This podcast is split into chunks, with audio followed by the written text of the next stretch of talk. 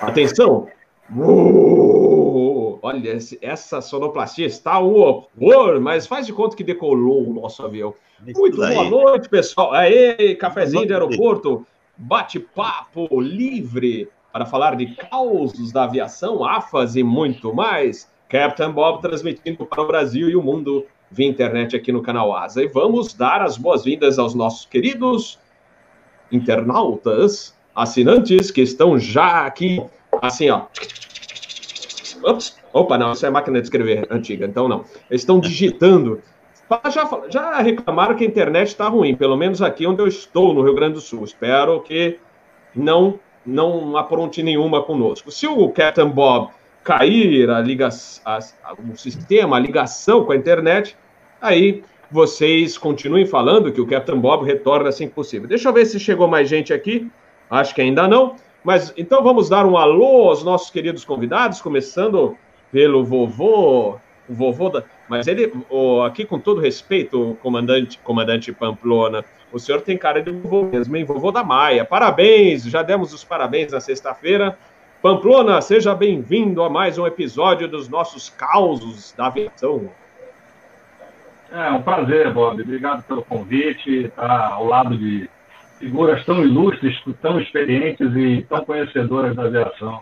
Ao meu lado aí eu tenho o Lote, aí embaixo de mim eu tenho o Toninho, e do lado do Toninho eu tenho o Itaberaí. É um, um grande prazer estar aqui dividindo as nossas histórias.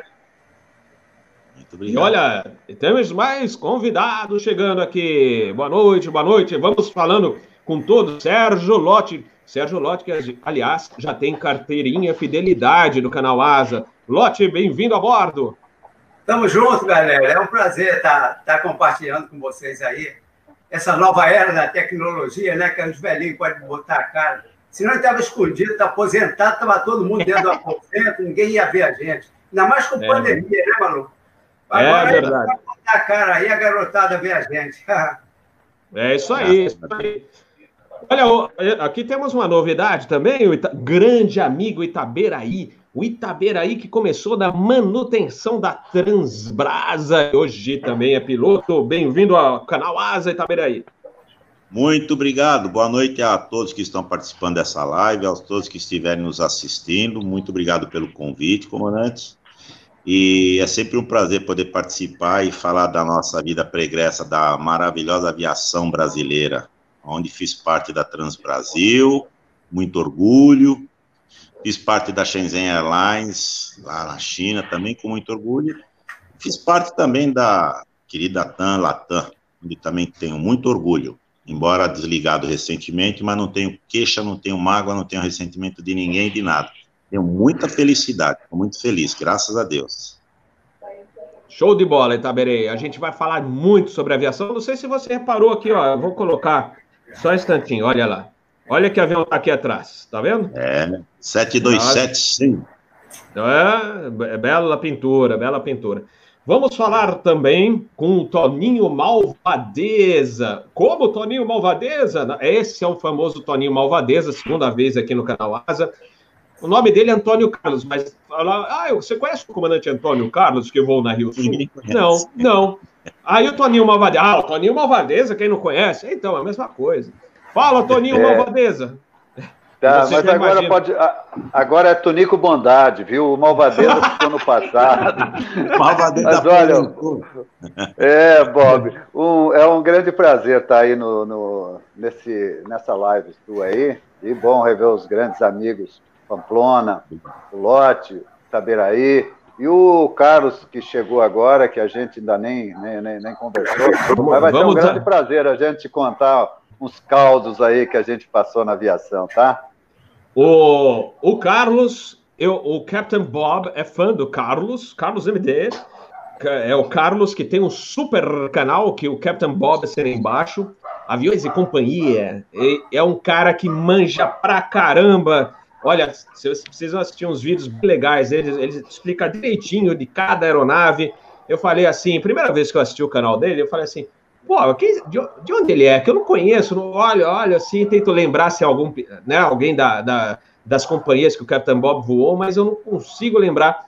falei, pô, uma hora eu descubro. Aí descobrimos. Esse é um craque da manutenção de uma empresa, que eu não vou falar o nome, porque ele não pode divulgar, se ele puder, ele divulga, mas é uma das grandes americanas, trabalha em Guarulhos, junto com outro cara craque que tem canal bom também, que é o Lito, né? Então, quem sabe onde o Lito trabalha, já sabe onde o Carlos trabalha. Então, Carlos, welcome aboard. Despite... O, o, antes do Carlos falar, eu queria dizer é. que eu sou seguidor do canal dele. E as primeiras Olha aí, vezes é que eu vi, ele, tem a voz tão macia, macia, que eu falei, eu quero casar com ele, porque ele fala tão gostoso, tão baixinho, assim, tão suave, eu quero casar com esse cara. Nossa, não, porque a gente fica, porra, olha o cara como fala bem, caraca, bicho. Carlos, bem-vindo, hein? Muito obrigado, boa noite a todos, Captain olha, Bob. Ó, ah. ô Pamplona. não, tá Carlos, mas quem, tá vendo? Mas, não, mas quem tem voz de locutor é você, Robert. Você eu tem não, voz de locutor. É, é.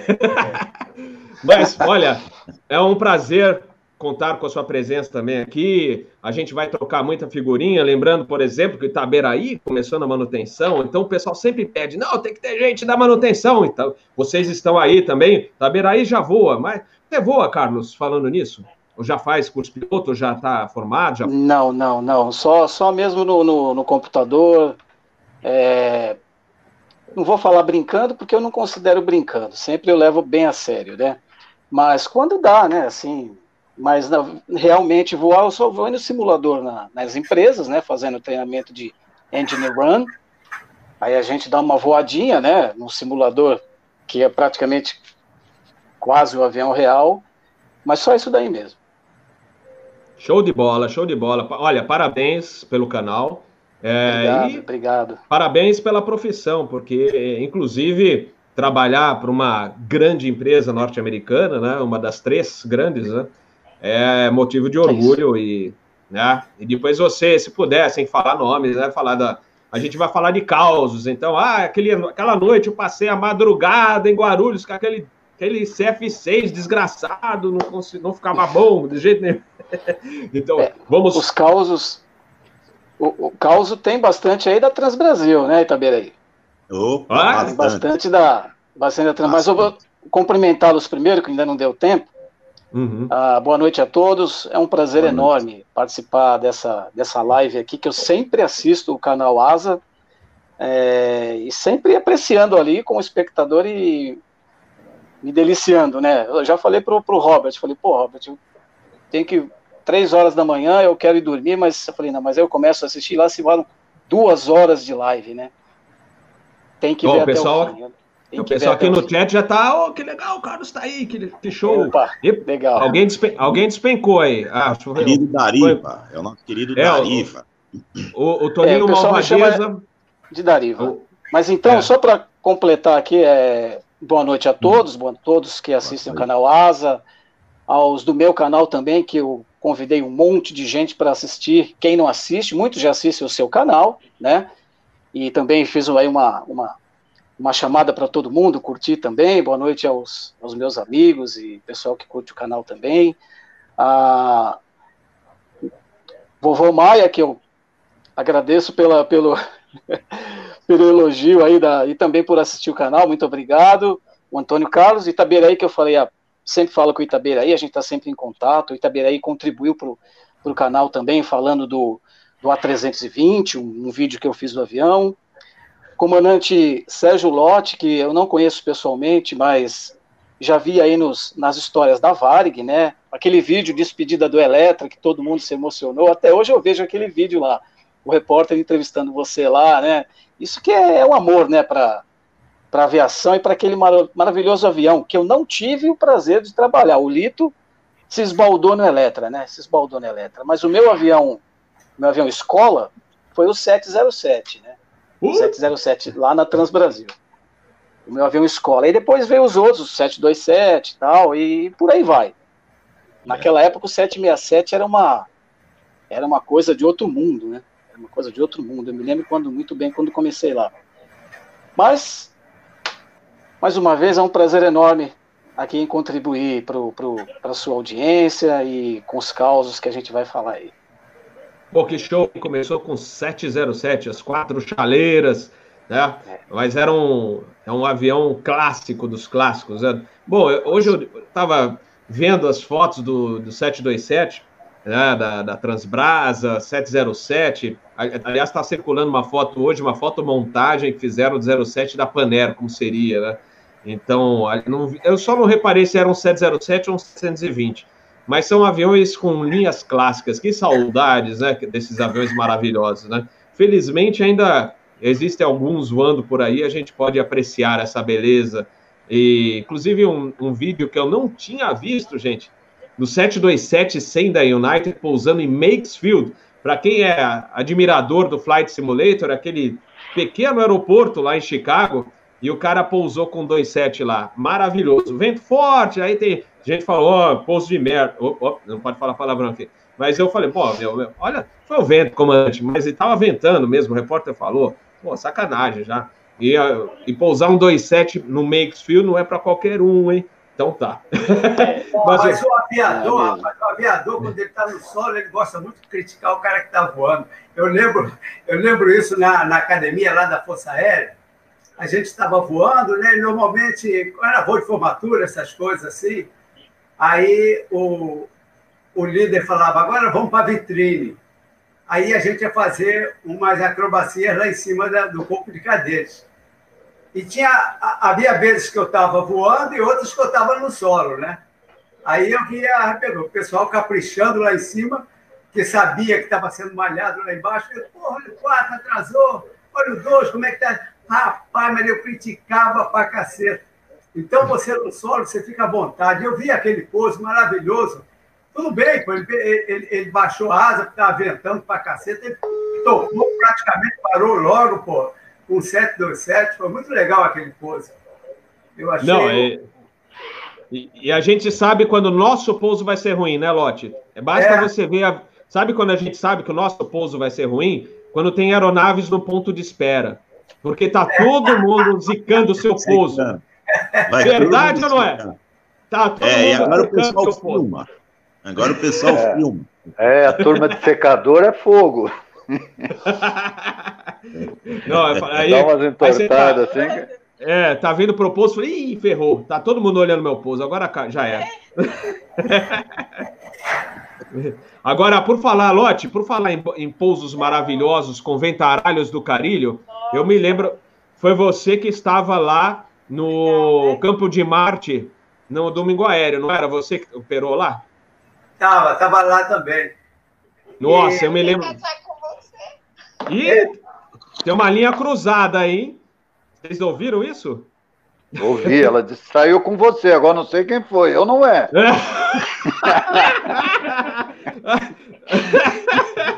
acho, acho que é com você, Toninho. Acho que tá vindo do seu lado aí. Nada, bicho, eu tô solito aqui. ai, ai. Mas pode. Bob, é... deve ter sido contigo, porque aqui metade é grupo de risco.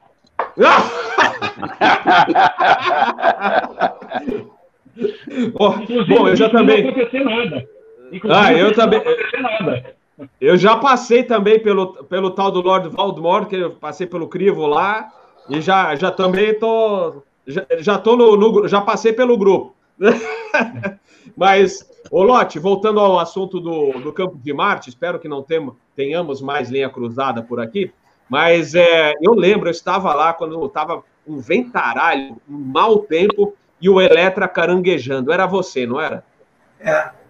É, mas esse ali estava é, forte, mas a gente, normalmente, ali no Santos Dumont, por exemplo, quando estava entrando no Sudoeste, ali era bravo, cara, porque o vento, o pessoal aí da, da Rio Sul sabe disso, batia ali nos prédios ali da cidade, entendeu?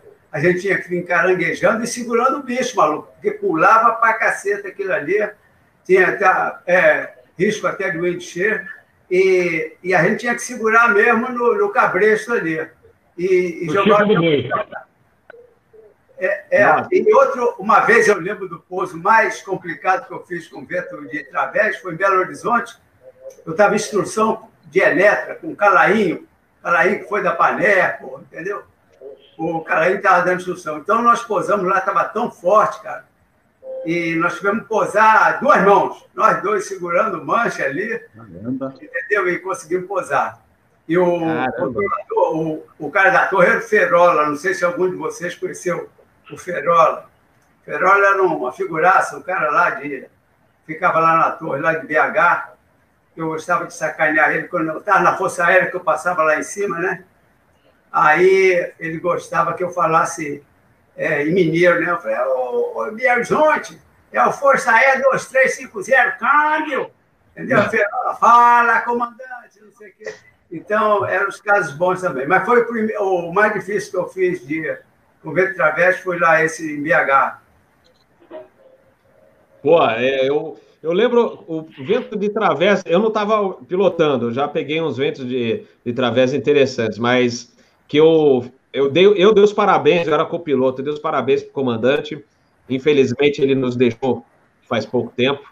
Comandante de Jair Leite, da VASP, né? ele estava na Gol agora, mas um dos piores assim, ventos que eu já a gente pegou, estava chegando uma, uma linha de estabilidade pesada no Santos Dumont, ele, a gente pousando 737-300 pela 02. Eu sei que o nosso avião pousou e acho que mais o Varig e acabou. Né? Ninguém mais conseguiu pousar, e o pessoal arremeteu, foi embora. Mas aquele eu falei, cara, meu, aí é, é, era piloto raiz, o meu amigo do Jair, né, o DJ. É, foi um ventaralho daqueles, tanto que a gente estacionou, a gente estava com dificuldade, até os passageiros, não tinha finger naquela época, né, os passageiros estavam com dificuldade de chegar depois no saguão do desembarque, né, para você ter uma ideia como é que estava ventando lá no Santos Dumont, a chegada daquelas trovoadas bravas lá. Mas, agora, vento através é sempre né, um, um aprendizado a cada pouso, né? Aliás, Verdade. hoje eu vi, você, você que é do Twitter, ou Pamplona, você viu, na, na, eu já, já retuitei, inclusive, né? É aquele pouso que está todo mundo filmando e, e, e, e olhando falar, vai ser o Catrapo. E foi, um A350 mil da British, acho que foi esse o avião que, que eles filmaram. Eu comentei. Putz, que, que porrada, hein? Eu acho que ele bateu. Porrada, quase que a ponta da asa bate no chão. É, meu Deus. Bom, avião novo, né? Então talvez é... Você pode reparar que na, na, curtinha final ele dá uma afundada ali. É. Faltou um pouquinho de motor ali, talvez pela inexperiência de conhecer o avião. Faltou um pouquinho de motor ali. Ele deu uma afundada ali. O cara ainda puxou o nariz dele para ver se conseguia aliviar a pancada. Mas aquilo ali deve ter arrebentado a coluna dos comissários todos que estavam lá no fundo. É mesmo. Nossa, que porrada, hein? É, eu, graças a Deus, assim, já. E quem não. Vamos ver, quem não deu um catrapo na vida, né? Eu já dei é, principalmente, é, principalmente instrução, né? Muito gozado que na ponte aérea a gente dava instrução lá, né? E a pista é, é crítica, né? O 737 não, mas no Eletro a gente dava instrução bastante. Era um avião de, de instrução para comando e para copiloto também. Então era muito gozado, rapaz. Quando dá porrada, se era instrução para comando, eu ficava quieto, eu ficava lá na direita mesmo e deixava o cara, só falava para ele abrir a, a janela, os passageiros não tinha finger, né? Os caras saíam e ficavam xingando lá de baixo. Porra, fazia, porra, barbeiro, não sei o quê. Agora, quando era copiloto, maluco, eu pegava as minhas faixas, aí dava para ele e falei, senta aqui, senta aqui na esquerda e fica aí olhando para os passageiros. E eu me E teve, teve um caso legal também com um amigo meu, voava pra cacete. E, e, e, ele era muito mascarado, era daqueles caras que, pô, quando ia fazer cheque, né? Aí ele chegava, ia na escala, quem ia ser o checador, né? Aí ele chegava pro cara, aí, você que vai fazer o cheque? Aí o cara cheio de mar, né? Geralmente tinha os checadores aí cheio de mar. Aí o cara soma, sou eu que vou fazer teu cheque. Aí ele olhava pro cara e falava assim, estuda, hein? estuda.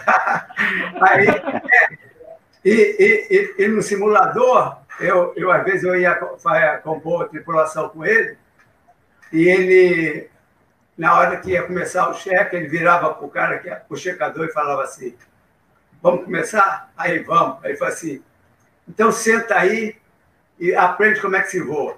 Então, hum. esse cara era muito mascarado, mas voava muito bem. um dia, rapaz, o bicho deu uma porrada no Santos Dumont, né? Aí eu estava eu tava de esse, porra, estava sentado ali, aí daqui a pouco bateu na porta, tum, tum, tum, tava batendo assim. Aí nós abrimos a porta, era uma velhinha. Aí, aí a velhinha chegou, quem é o comandante aí? Você, meu filho? Aí eu contou para ele, né? E ele cheio de mar, virou para trás, né? Pô, sou eu, sim. Ela falou assim, tá precisando renovar essa carteira, hein? era, era, muito legal. Mas, é, Isso o Lote, essa, é, é, tá, é, Lote, essa de catrapo aí, uma vez eles me deram um voo para Lages, que é minha terra natal em Santa Catarina, porque ia uma diretora da, da Rio Sul. E chegou oh, lá. Eles, eles estavam queimando aquela grama ao redor do aeroporto, então tinha queimada, vento de travessa, e o Brasília era um avião meio duro. Aí eu dei um catrapo, mas Ai. eu fiquei na moral. Daí eu desci, fui lá falar com a diretora depois do voo e falei para ela: sabe por que, que eles mandaram eu fazer esse voo aqui para Lages? Que eu sou um dos caras que melhor pousa na companhia. E mesmo que eu vou falar, vamos Ela ficou, acho que deve ter voltado de ônibus. Teve, teve, teve, uma parada dessa também lá em São Paulo, rapaz, que é uma época. Aí também foi um catrapo lá, lá em São Paulo, né? Aí na hora de sair, aí tava aquele tornado, é, Tony Tornado, quem lembra dele? Negão alto pra cacete. O Bob congelou. É. Aí, não, nego, falou assim, não, não. é comandante, você que é o comandante, você que posou? Eu falei, foi. Falou. Aí ele olhou para mim e disse, que merda, hein? Então, a gente passava com isso na, na ponte, porque a gente tinha contato com eles, né? Hoje em dia é tudo mais difícil. Você fica na cabine, pô, os caras já saem no finger, tá? coisa você praticamente não tem contato. Mas na ponte aérea você tinha esses casos sempre, né? Você sempre estava. Ah, oi? Foi, foi contigo que o, come, que, o, que o comissário disse que ia levar uma loirona para a cabine e levar o Wilson a Carla? não, isso, não, isso, isso não, não, não, aconteceu, não, mas uma vez, pô, eu estava dando instrução para um rapaz que ia ser, é pra, instrução para comando. E o cara era um paquerador, rapaz, o cara boa pinta pra caceta, sarava todo mundo, pegava aquelas artistas todas da, da ponte aérea, pô, que viajava as artistas da Globo todo, aquele negócio todo, e atleta, tudo ele já chamava da janela mesmo, ele já chamava para a cabine, entendeu? E aquela época podia, então só ia gata lá na cabine, rapaz. Então, um dia ele, ele saiu, aí foi lá atrás, né, e falou, pô, Ô, Lote, aí, chegou lá na frente, tem uma gata lá atrás, lá perto da galha, uma loura vai lá e, e, e chama, eu estou aqui, falei, tá tudo bem, eu vou ali, aí eu falo com ela. Quando eu cheguei lá, ela estava ela tava assim na janela, né? E tinha um cara sentado assim na, no corredor. Aí eu falei, boa noite, né? Boa noite. É, sou comandante, Sérgio Lote, se você quiser depois dar um pulo lá dá o prazer de dar um pulo lá na cabine para conversar um pouco. Aí o cara me catucou, aí falou para mim assim, comandante é fria, hein? Aí, aí né, eu, aí eu fui para lá, rapaz, e falei, pô, vem a gata aí. Né? Aí chegamos lá, aí o, o cara, o cara chegou, cheio com ela, não sei o que, e coisa. Aí ela chegou assim e falou assim, como é seu nome? Aí o cara falou que era Antônio. Meu nome é Antônio. Ah, então seu nome é Antônio, então você é meu xará. Aí o cara. é, é, o cara xará, e falou assim: é, xará. Eu sou, eu Antônio também. Olha, rapaz, aqui foi... tinha um outro cara de esse lá, rapaz. Aí o cara se animou todo, rapaz. Aí o cara, pô, peraí, porra. Aí Aí começava assim, pô, peraí, então deixa eu ver aí, pô, abre aí a blusa aí pra gente, não sei o que. Ah, olha, foi Deus da Cunha. Aí o, o Flight cantava assim, os botão da blusa que você e meio confusa, desbutuava. Olha, rapaz, a gente divertia naquela coisa. É uma época que a garotada que está vendo aí não existe mais. E os velhinhos contam um caso, né? Quem não tem dinheiro conta história, que nem diz o Paulinho Gogó. Mas essa garotada não vai ter essa oportunidade que nós tivemos e só de ouvir a história dos velhinhos. Não, é fantástico. E quem, para vocês aí, quem foram os caras malas que foram visitar o cockpit? Ih, olha, olha o silêncio, gente. Tá todo mundo com medo. É que tem tanto, a gente tem que pensar qual é o mais mala. Eu fui fazer um tratamento. Ah, fala, fala, um tratamento para Araguaína. Fui buscar um. É, esse voo não era feito de 737, ele era feito de Fokker 50. Mas ele foi feito de 737 porque tinha, um, um, tinha tido um show de um grande cantor, que eu não vou entrar é, é, em quem é, mas era um cantor sertanejo. E aí ele estava vindo com toda a, a, o grupo dele lá, era um grupo de mais de 20 pessoas, com dançarina, com não sei o que e tal. E aí nós decolamos, naquela época podia visitar a cabine, veio o empresário dele falando, é, conversar com a gente lá na cabine. Né? E, não, pois é, tal, nós estamos aqui, fizemos esse show, tal, não sei o quê. E aí depois, se você quiser, você é, entra em contato comigo, eu vou deixar meu cartão contigo, tal, não sei o quê, para você assistir um show dele tal, não sei o quê. Eu falei, ah, muito obrigado tal. Não, mas pode ligar mesmo. Tá? Aí o cara encheu tanto o saco lá pelas tantas vezes assim, desculpa, cara, mas eu não curto nada, nada, nada desse teu chefe aí, cara. Não faz na minha cabeça esse tipo de música que ele canta. Então eu te agradeço muito. Vou ver se o copiloto quer, porque para mim não interessa. O cara saiu desse tamanho da cabeça.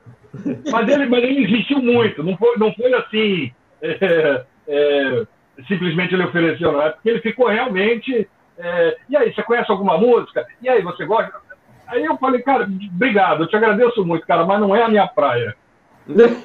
Puta. Não, e, é... no entanto, agora eu vim morar no interior e curto sertanejo, né? Olha, só não agora, vale agora começou a curtir, Pamplona. Pois é. senão, senão eu não consigo me encaixar no pessoal, pô. Oh. Eu, gostava, eu, eu, gostava era de fazer assim, é, chegava, às vezes vinha um artista, chegava lá na cabine e dizia, ah, hoje eu vou assistir o pouso. Daí eu olhava e dizia, tu é da empresa? Não, eu sou artista de tal, tal, tal programa, desculpa, eu não assisto TV, viu? Aí o cara saía mais sem, gra... sem graça do mundo lá. Claro que eu assistia tudo, mas eu digo, eu não vou, eu vou fazer uma maldade. Eu vou dar mole. Pra... Não, tem que fazer maldade, porque tu sabe que todo cara bonzinho morre cedo, né? Então, ah, rapaz, você olha, é um novo... eu, rapaz, eu agradável visitante. E estou então agora, vou fazer agora, agora mês de outubro, agora já faço 80, então já, já paguei minha cota, pô, entendeu? Mas eu, eu, eu gostava muito do pessoal na cabine, eu me divertia muito. E ali na ponte aérea, pô, aí tinha é, o Emerson Fittipaldi, pô, e essa galera toda, e o Zico, pô, e a, o Spagatti, né, da Flap Internacional, e o Zé Vasconcelos, e o Roberto Calvia, sempre falava com a gente antes, pedia para descer devagarinho, com 500 pés, que ele sentia ouvido. E, e, normalmente eu ficava, eu ficava, gostava muito de ficar ali na sala VIP ali do Diners, né? Eu ficava sempre ali, porque ali tinha salgadinha, que tinha as meninas lá eu sempre eu gostava de ficar lá, tinha as gatinhas lá, e, e, e, eu conversava e conhecia muita gente ali. E, e aí esse pessoal depois ia na cabine. Eu gostava de, de interagir com o passageiro, porque eles eram, eram era a essência do, do meu trabalho, né? Se não fosse eles, eu, eu, eu ia estar voando na Força Aérea sozinho até, entendeu? Mas quando eu vim para a aviação comercial, o passageiro, para mim, é, em primeiro lugar. Perfeito. E também aí o Schneider, George Schneider está morrendo de saudade de você, mandando um abraço para você e Pira fala assim, é, conta aí, conta aí também seus causos. Bom, na Transbrasil, a pergunta é, você já voou com, chegou a voar com o Mar Fontana? Cheguei. Voei já. com o Mar Fontana no, no 707, onde eu comecei como piloto. Voei com o Dr. Omar Fontana no 767 e voei com ele no 737. Ele voava bem todos os equipamentos da companhia, inclusive o 727. Ele tinha o SOP na cabeça dele. Ele, ele, ele vestiu o avião, né? Na, na verdade, porque ele era de uma educação, tanto é que ele chegava no cockpit, ele dizia assim, comandante, eu, eu, o senhor autorizaria eu auxiliá-lo? Pois não, eu quando eu levantava da cadeira, ele falava, não, eu vou na sua direita. Ou às vezes ele vinha na esquerda, pedia para que eu fosse à direita dele e fazia o voo normalmente. Ele gostava de fazer fonia, inclusive, né? E quando ele che... quando o 767 chegou ao Brasil, no dia 18 de junho de 1983, o Tango Alfa Alfa, na verdade ele pousou em Manaus dia 17 de junho, mas depois ele fez Brasília Congonhas, era um sábado. O Dr. Omar tinha lançado o tal do inercial, o giroscópio do laser, né, aquela coisa uhum. toda. Então, toda vez que a gente vinha, tinha algum voo, ele pedia, ele queria voar direto Tuca, inercial laser. Ele decolava, se a gente viesse de Miami, de Orlando, de Nova York ou de Washington, quando chegava para chamar o, o centro Manaus, ele falava, Manaus, Solicito dar presente voar direto inercial laser pro, pro de Tuca, India Golf, que era India Golf Tuca, né? É. Mas os caras não entendiam o que, que era voar direto. Então eu falava, bom, depende das, das voava a Barra do Garça, o Jacareacanga e tal, depois. Não, mas ele queria voar inercial laser, sempre com muito profissionalismo, com muita educação, né? Voava e voava muito bem os aviões, o 727, 707, 737, 767, sem problema algum. Ele fazia do voo maravilhoso, fazia speech às vezes para os passageiros, era bem raro, mas uma vez que ele voou comigo, ele fez um speech para os passageiros, se apresentando não como proprietário da empresa, como aqui é o comandante Omar Fontana, juntamente com o comandante Itaberaí, estamos conduzindo esse voo, fez um speech bacana, bem simples, bem sucinto, foi muito legal voar com ele. Nunca tive problema. Agora, você consegue. O pessoal vai achar, pô, tá é, zoando. Não, porque o Breno, comandante Breno, que é colega também da, foi da Trans Brasil, o Breno é. é um excelente imitador do Omar. Você lembra como o Omar falava Trans Brasil? Trans Brasil, Trans Brasil, 766, o controle. Aí o controle prossiga, o Trans 276. O Brasil 766 solicita, se possível, o ar inercial laser para a proa de Tuca e solicita subir para o nível 370. esse cara foi ligado. Ué, tem uma... dele não tinha aquele, quem não o conhecesse. E o código que a gente tinha a nossa matrícula, nosso código DAC na época, e tinha o código de quatro letras. O meu era Bravo Lima Delta Charlie.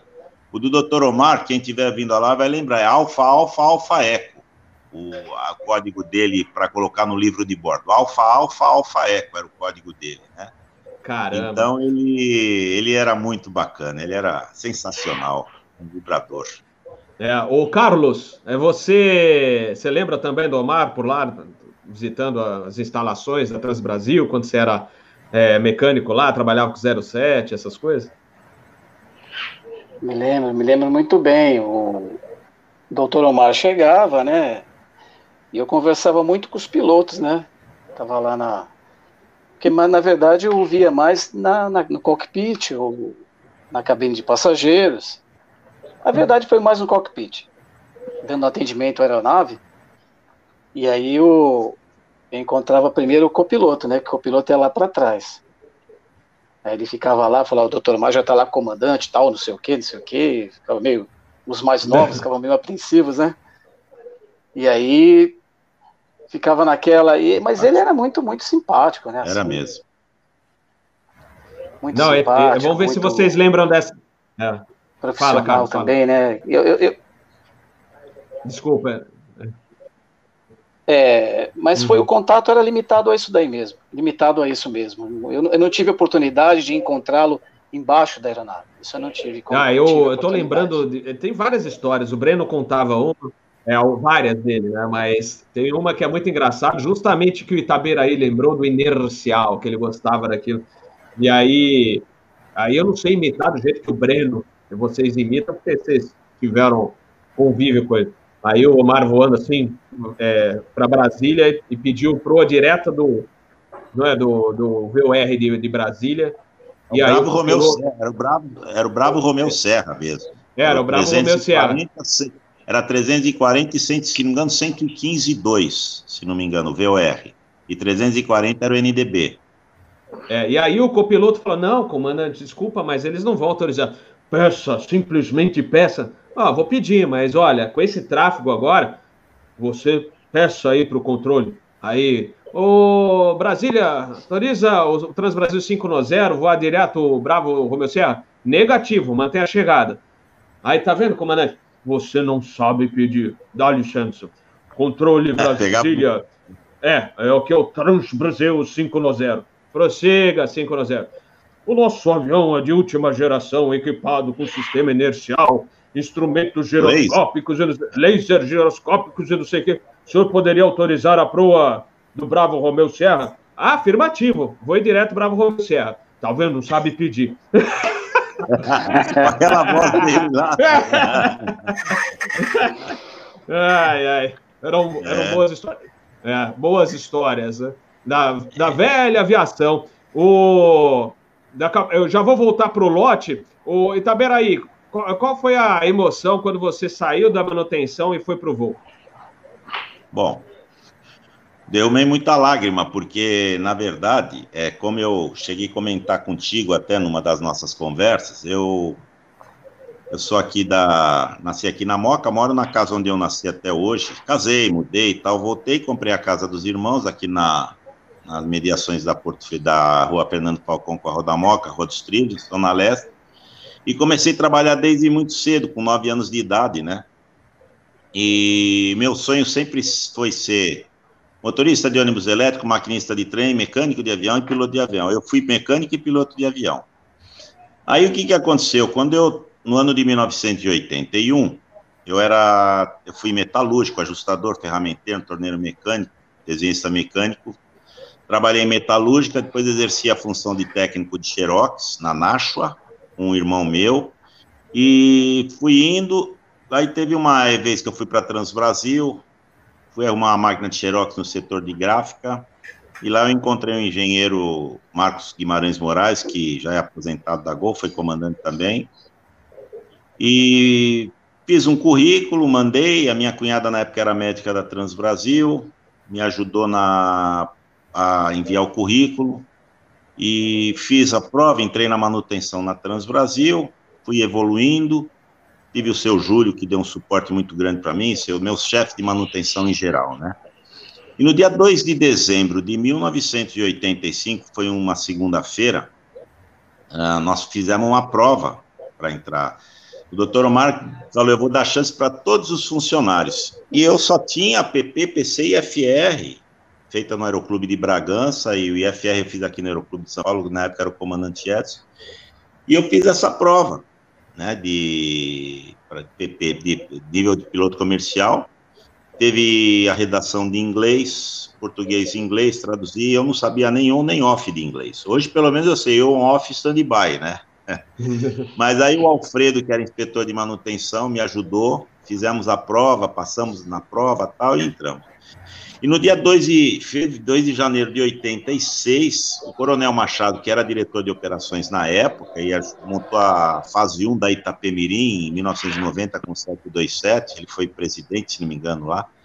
Ele nos noticiou que nós havíamos sido aprovados, então foi uma choradeira danada, né? Tanto é que na, no dia que ele noticiou, ele falou para o Alfredo, ele falou, Alfredo, não vai dar para te colocar, porque você já está com uma certa idade e tudo, e o Coronel Maciel não está querendo muito liberar você, porque o Alfredo era o inspetor master lá da, na manutenção na Transbrasil. E aí eu virei para o Coronel, mas ele falou, ó, se caso alguém desista nesse curso, eu te coloco, eu te prometo, dou minha palavra. Então eu levantei a mão e falei, então pode me tirar e colocar o Alfredo, porque ele me ensinou inglês, ele fez isso, ele tem, o lugar é meu, eu, cedo para ele. Aí o Coronel Machado agradeceu tal, falou, olha, eu vou atender seu pedido, mas não vou tirar não. Então colocou o Alfredo junto comigo. E aí nós começamos, e nós fomos direto para o 707. O 707 é um avião muito difícil, como é o Eletra, né? Para quem voa Eletra aí, como eles estavam dizendo, que é avião para instrução para comando, avião quadri-reator. O Eletra era um motor de quatro, um, um avião de quatro turbohélices também. Então, você imagina um menino que veio de uma classe média baixa, que sou eu, é, tudo com muito sacrifício. Para eu tirar o brevet, eu tive que rifei meu carro, depois vendi, porque eu, graças a Deus o número que foi sorteado não tinha sido vendido, eu vendi o carro depois, tudo para pagar as horas de voo. Então, quando eu fiz a prova e entrei, é, é, e sou grato até hoje a Transbrasil, e sou grato a Shenzhen, e sou grato a Latam e a TAM, vou ser grato eternamente. Então, é, quando eu me pus sentado ali naquele simulador, lá na Ilha do Governador da Varig, que vocês conhecem, foi lá que eu comecei a aprender a, o CPT do 707, depois voar o simulador dele, né? E depois comecei a instrução em rota, mas pô, eu tinha Paulistinha na carteira, PP, o IFR eu tirei num corisco aqui em São Paulo, um cari misturado com um pouco de carioca tal. E vamos voar o avião. Primeiro voo meu, eu já estava com quase 80 horas de voo, porque o comandante que me deu a instrução, o comandante Evandro Ribeiro, ele falou: eu vou te fazer o seguinte: você vai aprender a fazer fonia, navegação, trem e flap. Acabou. Depois você vai botar a mão no avião. Então, eu tinha que aprender o, o cockpit. Aprender. Eu tinha facilidade pelo fato de ter sido mecânico do avião. Então, eu sabia, eu estava bem ambientado na cabine, mas voar o fly direct, eu até, eu não entendi aquele fly direct, a vibar. Uma hora ela estava para baixo, outra hora ela estava para cima. Pô, mas ela está subindo, ela desce, ela sobe, ela vira para lá, ela vira para Era eu que estava errado, não era Bibar.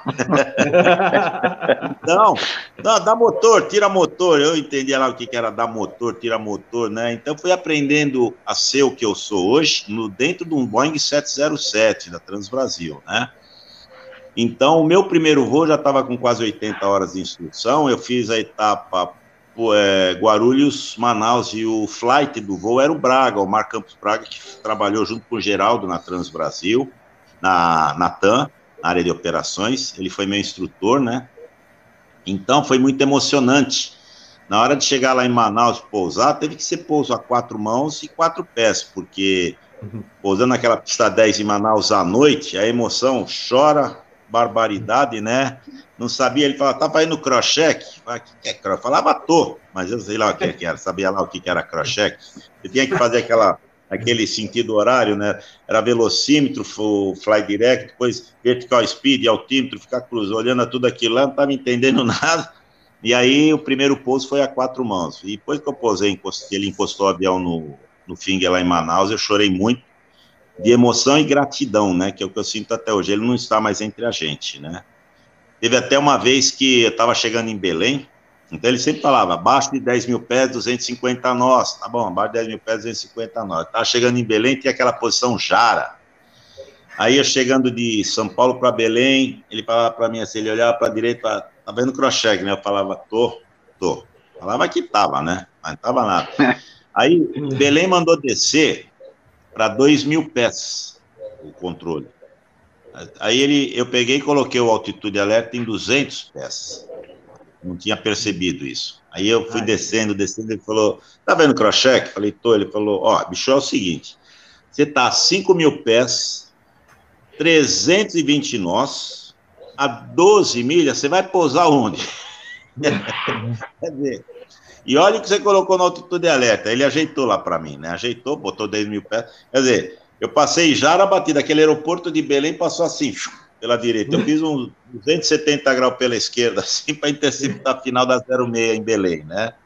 Então, eu aprendi tudo: fonia, navegação, é, voar instrumento, tudo em cima um 707 na Transbrasil e com apoio desses meus comandantes queridos aí, que muitos não estão aqui, o Mota ainda está aqui, o Mota fez cheque, ele voou na TAM também, o comandante Milton Moto, Motinha, ele fez cheque em mim em fevereiro de 87 para copiloto, eu comecei como POS, no 707, em fevereiro, e quando foi em julho, agosto de 86 mesmo, eu já fui promovido, comecei a instrução para copiloto de 707. Então foi uma ascensão para quem entrou como ajudante de mecânico de manutenção em julho de 81. Em 86 já estava voando um quadri-reator. Ah, é, tem que estar sempre agradecido, né? Muita humildade, muita resiliência. E se eu sou o que eu sou, eu devo a Deus e a todo esse pessoal que me ajudou muito aí, né? Não vou esquecer nunca na minha vida. Parabéns, parabéns, Itabiraí. O pessoal que é, no chat também mandando um abraço, vários Obrigado. amigos seus aqui. Você é muito querido, sempre, sempre foi muito querido na aviação. Alguém ia falar aí? É Carlos, Carlos ia falar alguma coisa? Eu vi, eu não, vi alguém não. chamando. Uhum. Não, ah. não, não. Uhum. O, o Eberhard, acho que foi o Eberhard que mandou um abraço para o Pamplona aqui. Estou olhando aqui, acho que foi ele que deu um, mandou um, grande abraço para você, Pamplona. Tá mas, Itaberaí, é, show de bola, uma lição para muita gente. Falar, ah, pô, mas né, é caro, o que, que eu vou fazer? E você né, conseguiu chegar lá. É um exemplo a ser seguido para as pessoas que têm dificuldade. Eu sei que não é fácil, mas dá para chegar. Não é verdade, Itaberaí? É, eu tinha uma namorada na época, ela chegou para mim no dia 13 de agosto de 1978, era, uma, era um domingo. E eu já tinha, já estava decidido que eu queria começar a aviação, e eu comecei em 79. E na época, meu irmão faleceu, um dos meus irmãos faleceu. Aí ela disse para mim assim, ela falou, se eu mandar você escolher entre eu e aviação, o que, que você escolhe? Eu falei, aviação. Ela pegou, desceu do carro e me largou no toco até hoje. Aliás, graças a Deus, né? Porque ela tá horrorosa. ela tá horrorosa. E eu consegui o que eu queria, né? E eu consegui o que eu queria, né? E vamos em frente, vamos em frente. Eu estou otimista aí de em breve voltar para a aviação, seja lá onde for. O que eu vou fazer, eu vou fazer uma prova de cal aí em breve, se Deus quiser, para renovar meio cal, e vou trabalhar de Uber com a maior tranquilidade, porque não tem o que fazer agora, não posso ficar parado, né? E eu não vou ficar parado. Então já tirei minha carteira de Uber no Poupa Tempo, como eu te falei. É, já botei aquela letrinha EAR, exerce atividade remunerada, eu acho que entre novembro e dezembro eu começo com carro alugado, mas vou começar, se pintar alguma coisa eu vou em frente, eu tenho fé e esperança que eu volto para aviação, seja aonde for, mas eu Ó, não tem vou que passar desistir. Um código, tem que passar um código especial, porque que tiver de aviador em São Paulo ou entusiasta vai querer andar de Uber com você, hein? Ah, com certeza. é verdade. Com vai, vai conseguir, vai, vai, vai voltar para a aviação com certeza, Itaberei. Deus então, quiser. Tá tudo torcendo aí. Muito é, obrigado. Viu? Certamente. Quem sabe até voltando né, para a empresa que você estava e, e voltando para pro os amigos que você. O seu convívio com vários amigos que estão sentindo saudade de, é de você lá. Muito agradecido, muito agradecido eu não deixei nessa vida pregressa minha de 39 anos e um mês na aviação comercial, manutenção e voo, eu não deixei um inimigo, eu não tenho, não tenho ninguém que eu tenha mágoa, ressentimento, até hoje, né?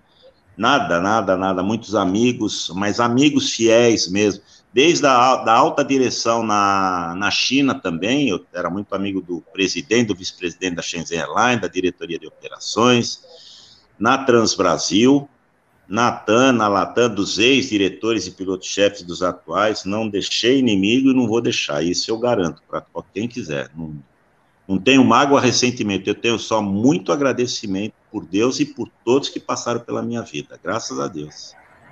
E com essa sua história, Itaberaí, ela, você tem muita força de vontade, essa sua história é muito bonita, entendeu? Então, com certeza, com essa força de vontade que você tem, você vai conseguir voltar para a aviação. Eu, eu tenho, inclusive, é, é, a, a vontade, a gente normalmente tem que ter um símbolo, né?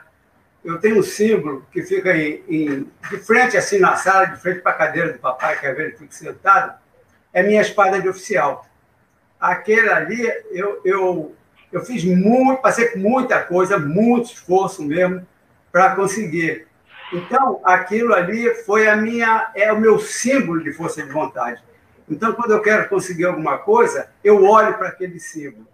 E você, com essa história que você tem, que contou para nós, não tem dúvida, cara, que você vai, vai conseguir seguir em frente e que, como você é, entendeu? Isso também, rapaz, quando a gente planta, a gente colhe. Pode estar tranquilo. Muito obrigado, eu agradeço de, do fundo do meu coração. Eu sempre dizia para os copilotos, quando eu estava voando recentemente na Latam, eu falava para os copilotos, e falei para todo mundo, que eu queria voar até o último dia da minha vida, né? Pô, você tá maluco? Chega uma hora que você tem que parar. Não, por quê? Porque os o voo para mim era um lazer, eu não trabalhava.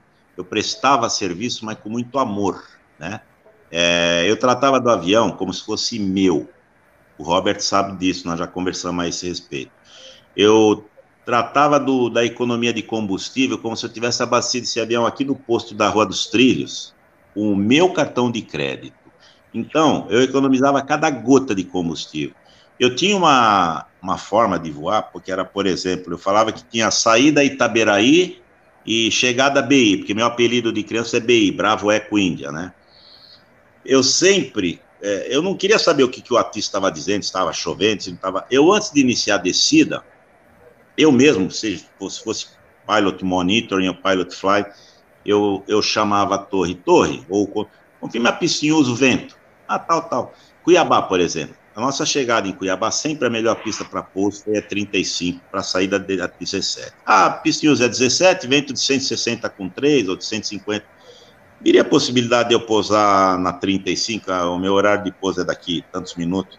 Ok, tá, mais próximo a gente confirma, eu já deixava tudo lá para 35. Aí isso estava com a CCN, começava a descer, através dali de Rondonópolis, aí pá, começava a descer, chamava o controle, ó, controle, tá, o controle, ó, tá curva direita para interceptar, eu falei já com a torre, a possibilidade de pousar na 17, ah, então prossiga no Charlie India, não sei o que, pá, eu pousava na 17, na 35, desculpa. Na hora de, de sair de volta para Goiânia, ou Brasília, ou Campo Grande, ou São Paulo, ou Belo Horizonte, seja lá, a melhor pista de decolagem sempre foi a 17 e estava operando, vamos supor, a 35. Eu sempre questionava o controle. Controle, confirme a pista em uso. Ah, pista 35, vem 350 com 5, com 4, tá? Possibilidade de decolar da 1 no 7. Ah, vai aguardar uma aeronave para pouso daqui 6 minutos. E eu ligava, ultimamente estava ligando o celular, punha no Fly Radar 24 para ver se realmente era aquilo. Eu ligava o transponder, colocava em TA. Isso não está nada no SOP, mas eu fazia por amor. Uhum. Fazia e faço. Aí, ok, eu aguardo. Porque o que, que interessa? Era o pushback. Pushbackou antes do horário, já estava no horário. Então, eu preferia perder mais 5, 6 ou 7 minutos com o motor parado, virava um motor, entrava na pista virando outro, tava de, decolava da 17. Porque, pô, se eu decolo da 35, curva direita, pra, você passa no través do aeroporto, já foram 600, 700 quilos para o saco. Belo Horizonte, eu cansei de decolar da 34 com destino a Brasília, quando a 16 estava em uso, cheio de ATR, ou Embraer, ou Gol, ou TAM ali na cabeceira para decolar, eu pedia, assim, eu poderia decolar na 34? Autorizado, já. Pô, cansei de alinhar o avião na 34 em Confis com a TR passando já lá em cima. Aí ia eu direto para Brasília. Então, isso eu faço. Eu, eu tratava, o avião fechou a porta para o copiloto está sob minha responsabilidade, os passageiros, como tá, o avião é como se fosse meu. Mas isso é, é desde a Transbrasil, né? Desde a Transbrasil. Decolava aqui de Congonhas, fazia subida, restrito 6 mil tal, daí quando chamava controle, controle. Eu poderia manter a pro, eu já estava voando direto ao caso, Porto Alegre, só quem sabia era só eu, Deus, eu e o copiloto. Ah, fica quieto, ó, posso manter a pro aqui cento e tanto, por umas 60, 70 milhas? Autorizado, tá? Quando possível, direto Curitiba. Tá bom. Ó, chame centro Curitiba, tal. Curitiba, eu estou mantendo a pro, posso mantê-la por umas 80, 120 milhas? autorizado, tá, tá, tá, tava eu. Aí, às vezes, fala, ô, Curitiba, poderia voar o caso, mas sem criar caso? O cara, pô, tá autorizado voar o caso sem criar. Então, quer dizer, o voo para mim era uma diversão. Então, eu falava que eu queria voar até o último dia da minha vida, enquanto Deus desse saúde, né? E, e morrer perto, do, dentro de um avião, próximo do avião, não de acidente aéreo, obviamente, mas ter um infarto, alguma coisa, mas estava fazendo uma inspeção externa, ou está dentro de uma cabine, ou está próximo no aeroporto. É, o meu sonho ainda. Eu, não canso da aviação. Eu não fico puto porque tem que voar de madrugada, que tem que estourar a regulamentação. Eu sempre a camisa. Camisa, jaqueta, cueca, cap, PC, tudo. E toda empresa que eu trabalhei, eu trabalhei em três empresas só, na Transbrasil, na Shenzhen e na TAM, na TAM Latam. Então, eu sempre fiz isso com muito amor, muita humildade e resiliência, e assim, com determinação. Esse, esse, esse incêndio que teve lá em São Luís, eu vi o, os caras filmando o Finger, aquele gol lá parado, o Finger um pouco recuado. Se eu tivesse chegando ali para assumir um voo do jeito que eu sou, porque para mim são tudo amigos, todos vocês são meus amigos, todos. Não importa a empresa que foi ou a empresa que está, se é executiva, se é lá fora, se é aqui dentro, se é no interior, não importa. São meus amigos, meus irmãos, né? Se eu estou chegando para fazer um voo ali ou se eu estou chegando de um voo, se eu vejo aquele avião, aquele finger pegando fogo, mas eu ia largar a mala para ali no meio do aeroporto, eu ia lá naquele trator, eu ia para engate esse trator aqui, vamos empurrar esse avião para trás, porque o pessoal ficou filmando aquele gol lá parado, jogando água naquele finger, quer dizer, é uma ferramenta de trabalho, aquilo lá podia ser uma tragédia, os caras demoraram, não sei o que eles fizeram, se eles apagaram o fogo que aquele avião ficou lá, porque hoje eu falei com o comandante da Gol, ele também estava puto com esse negócio. Eu não sei o que fizeram, se eles chegaram a tirar aquele avião ou se chegaram a apagar o, o incêndio do Fing. Realmente eu não sei como é que ficou aquilo lá, lá em São Luís. É, eu, não sei. Eu escutei, até o Pamplona também divulgou alguns vídeos. Ah, na realidade, esses vídeos circularam é, na internet e eu escutei uma hora que teria acabado a água. Eu não sei. Você ouviu isso, Pamplona? Eu não. Sim. Espero que não. É, espero... Alguém falando lá que no caminhão de bombeiro lá acabou a água. Eles tiveram que trocar de caminhão de bombeiro. Meu Deus. É. Agora, aqui entre eu nós. empurrar aquele avião longe para trás, é. empurrar aquele avião fácil. Nossa Senhora. Ô, Taberaí, já que você tocou no assunto, até eu ia falar desse incêndio. Gente, pelo amor de Deus, segundo o acidente com o aeroporto São Luís, né, tem muita coisa errada. Uns anos atrás, o teto desabou, né, ficou um tempão operando, parecia uma tenda árabe, o aeroporto. Exatamente. É, e, ficou e agora... Mais de ano, ficou mais de ano. É, daquele Não, jeito. É. Superfaturamentos. Hum, é, bom, mas vamos falar de. E aqueles fingers sempre foram mal acabados. Aqueles fingers tinham fio exposto, é, é. todo enferrujado, não tinham manutenção. Eram três só. Eram só três e, e, e todos três muito ruins. É, uma vergonha. Mas Itaberaí, ó, é, pediram para você contar o caso de Washington DC, o Paulo, Paulo Morgado que está aqui falando, pá, conta do caso de Washington DC. Você lembra desse caso, hein? Paulo Morgado, sim, é, é, um, é, um, querido, um comissário querido, foi da Trans Brasil. Eu, vamos ver se é o caso que eu vou contar que nós pousamos lá instrumento.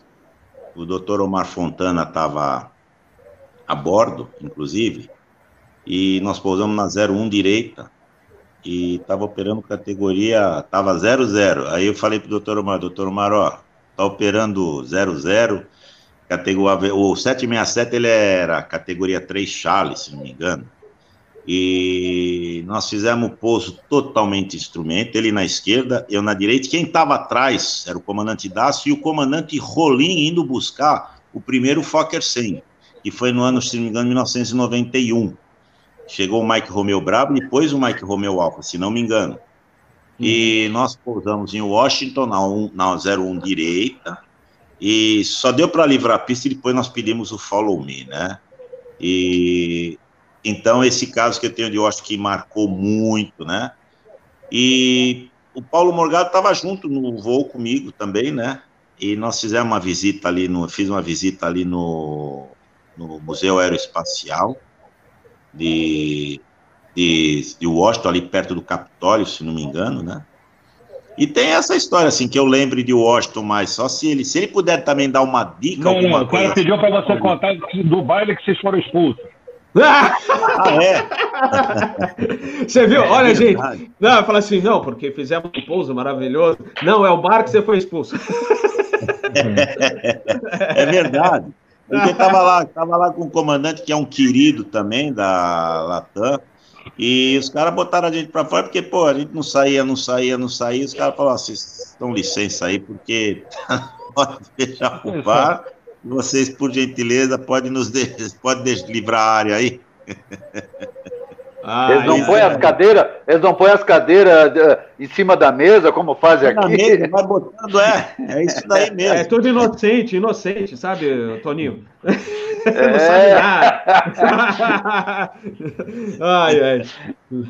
Bom, uh, já que eu, você falou um pouquinho aí, Toninho, antes eu vou falar com o Carlos já do Aviões e Companhia, eu queria fazer umas perguntas para ele, mas é, me mandaram aqui via WhatsApp, pra você ter uma ideia, Toninho, para você falar de um tal de que você entrou no DO da Rio Sul gritando que tinham derrubado o Big Ben. É uma coisa assim? É verdade isso? Não, tem muita história que eles falam que, que não, eu nem, nem, nem, falei, mas eles, aí eles dizem que eu falei, eu concordo, mas essa aí não, eu nem não, não falei Olha, do Big Ben. Não. Ó, isso então é AFA, viu? Não é, não é, é. caos real. Então, Tá desmentido, hein? Vamos ver se ele depois aparece aqui. Vamos ver, quem sabe ele aparece aqui para falar. Ele tá, tá devendo uma visita aqui. Mas, Carlos, você que foi da Transbrasa e hoje está numa magnífica empresa, é, voltando ainda à época da Transbrasil, de repente você lembra dessa história. É verdade que o Omar tentou consertar um horizonte stand-by durante o voo no 727? Não sei se você lembra dessa história da Transbrasa. Ou, ou o Itaber... É. Eu já fiz Fala. isso. Eu já fiz isso. E, e você, eu... Itaberei? Você lembra? Só deixa eu ver se ele lembra dessa história que é famosa. É, eu, eu ouvi falar, Mas olha, desmontar avião em voo e tentar arrumar, eu já cansei de fazer isso na Transbrasil, porque uma vez a gente até indo para Washington, inclusive, era o comandante Tomás e o Heisman. Nós decolamos daqui de Brasília, daqui de Guarulhos para Manaus, aí era Manaus-Washington. Pois é, Washington. E a Transbrasil teve um voo de Washington que decolava daqui de São Paulo, tá? de Guarulhos, às nove da noite para aos sábados. Guarulhos, Confins, Confins, Brasília, Brasília, Washington, Washington, Nova York. Quatro pernas, tripulação composta, acredite se quiser. Daí a Transbrasil colocou o pessoal para ir uh, um dia antes para Brasília para subir o voo lá fazer só a perna Washington, Nova York. Bom, e tinha um voo que era para Washington, que era via Manaus e nós decolamos de Manaus e perdemos o 767, ele tinha o piloto automático, que nem eu acho que o 777, assim, o esquerdo, central, direito, que nem o sistema hidráulico, left, center, right. E nós perdemos todos os pilotos automáticos do avião. Aí, o que que aconteceu? Eu falei para o Tomás, ó, oh, Tomás, se você quiser, eu tento descer, porque o, o, avião que nós tínhamos era um avião que era da, da TWA, o November 604 Tango Whisky. Lembra, Dariva, desse avião, né? Lembro, lembro. lembro. Tá, é, motor, motor, ele, é, é. ele era do Anchille, eu acho. É, não, ele, ele era da, ele era, ele foi o avião número, se não me engano, número 50, 48 de produção, né? E ele, esse avião você podia fazer, que a gente chamava de byte, em voo, porque os nossos 767 só podia fazer byte no solo. Esse daí ele aceitava fazer byte em voo. E aí eu falei, olha, Tomás, se você quiser, eu desço lá no porão eletrônico e eu tento inverter aqueles FCC, dar uma olhada, porque perdeu um piloto automático, perdeu outro, perdeu outro, bom. Eu levantei, eu era copiloto, puxei toda a cebezada ali, em voo, ali tem uma escotilha que fica logo na porta principal esquerda, levantei, a Zidenka, que era uma comissária alemonzona, ela fechou a cortina da executiva, eu desci enrolado numa manta, porque fazia um frio danado, uma lanterna, tinha uma chavinha logo que você descia que se acendia lá. Você, eu fiquei de costas para o nariz do avião, logo na descida, indo para minha esquerda ou para a direita da, da fuselagem, mas de costas para o nariz do avião, localizei os FCC, arranquei os FCC, porque esse avião ficou no deserto parado, em Tucson, se não me engano, em Tucson ele ficou lá parado, esse avião. E o pessoal foi buscar, era para eu ter ido, foi o Alfredo e o Marcos Moraes foram buscar esse avião em 1992. 1. Olha lá, olha lá. 91. É lá. aí mesmo. Vai. É. Esse aí. Novembro vendendo 4 Tanguisque. É. Aí, o que aconteceu? Esse avião tava com uma, uma sujeira atrás do, do esse, desse FCC e, e os, os, o, os parafusos, que ele tem um parafuso que você desenrosca, ele fica pendurado, né, Deriva? Ele, deriva, ele fica assim, você levanta, aí você vai, ele fica, ele fixa. Eles estavam soltos. Então, com a vibração, os FCC foram saindo fora. Quer dizer, isso foi pura sorte. Eu puxei os FCCs, que um deles foi fácil sair, assoprei e recoloquei novamente esses FCC em voo. E aí um deles ligou lá, eu falei, coloca a CBzada para dentro agora e me dá um feedback. Ei, tá tudo funcionando. Subi para a cabine.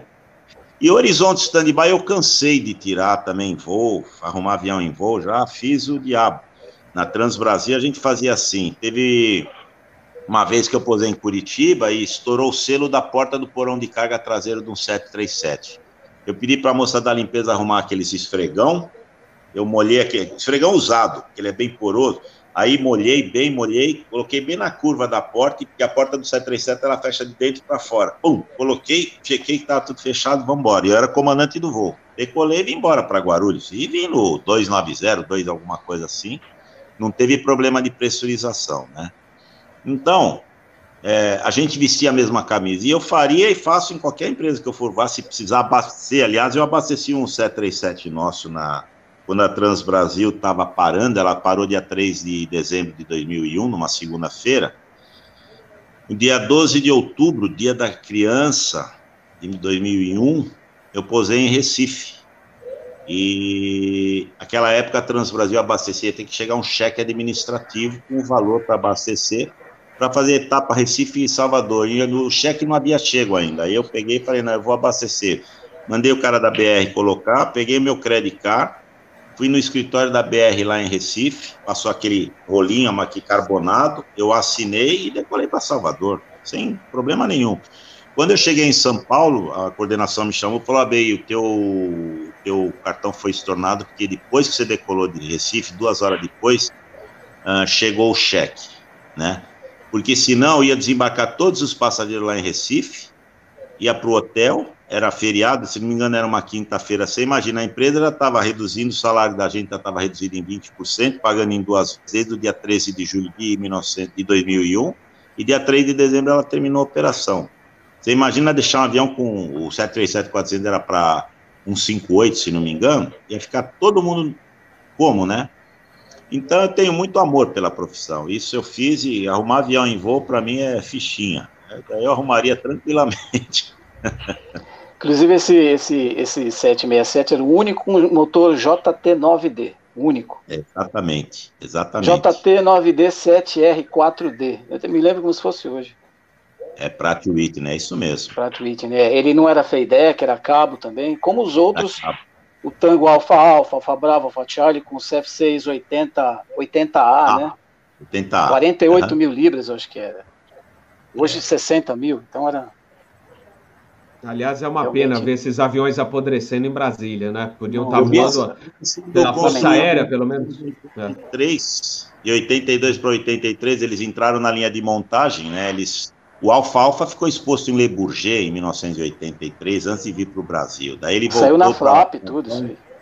É. Lembro, então, lembro. esses aviões nasceram. Eu tenho foto desses aviões na linha de montagem, quando só tinha as asas e a parte da fuselagem, parte central. E depois eu, os vejo lá em Brasília, desmontados, depenados, né? E o Tango Alfatiali está lá em Taguatinga. Então, é uma coisa que não dá para acreditar. Eu vi nascer Fui mecânico dos aviões, fui piloto dos aviões e vi os aviões sendo desmontados. É uma tristeza. É, é não, inacreditável. Tem gente mandando um abraço para o Sérgio Lote. João, João manda um abraço para o Sérgio Lote. Foi da manutenção e trabalhou, trabalhou com ele no Eletra, na Aviônica em Congonhas. É isso?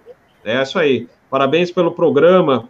E mandado o recado, Sérgio Lote. Aliás, Sérgio Lote, Antes de eu, eu quero. É tanta pergunta que eu tenho aqui, mas Sérgio Lote, você, você vê que o Itaberaí, o Carlos, é, vem de uma época da aviação que o pessoal né, sabia tudo né, da, da área de manutenção e, do pessoal do voo também que fazia as tripulias. O próprio Omar Fontana, uma vez foi, é, consertar o avião em voo 1727. Lote, lá na época, nessa época do Eletra também tinha uns, assim como você, existiam ases da manutenção, né? É, e o pessoal do voo também, engenheiros de voo que sabiam demais do avião. Né? Você, você lembra de uma boa história do Eletra para contar para gente que vocês é, botaram a cabeça para funcionar lá e resolveram tudo de uma, vocês mesmos lá no, no, no, no voo?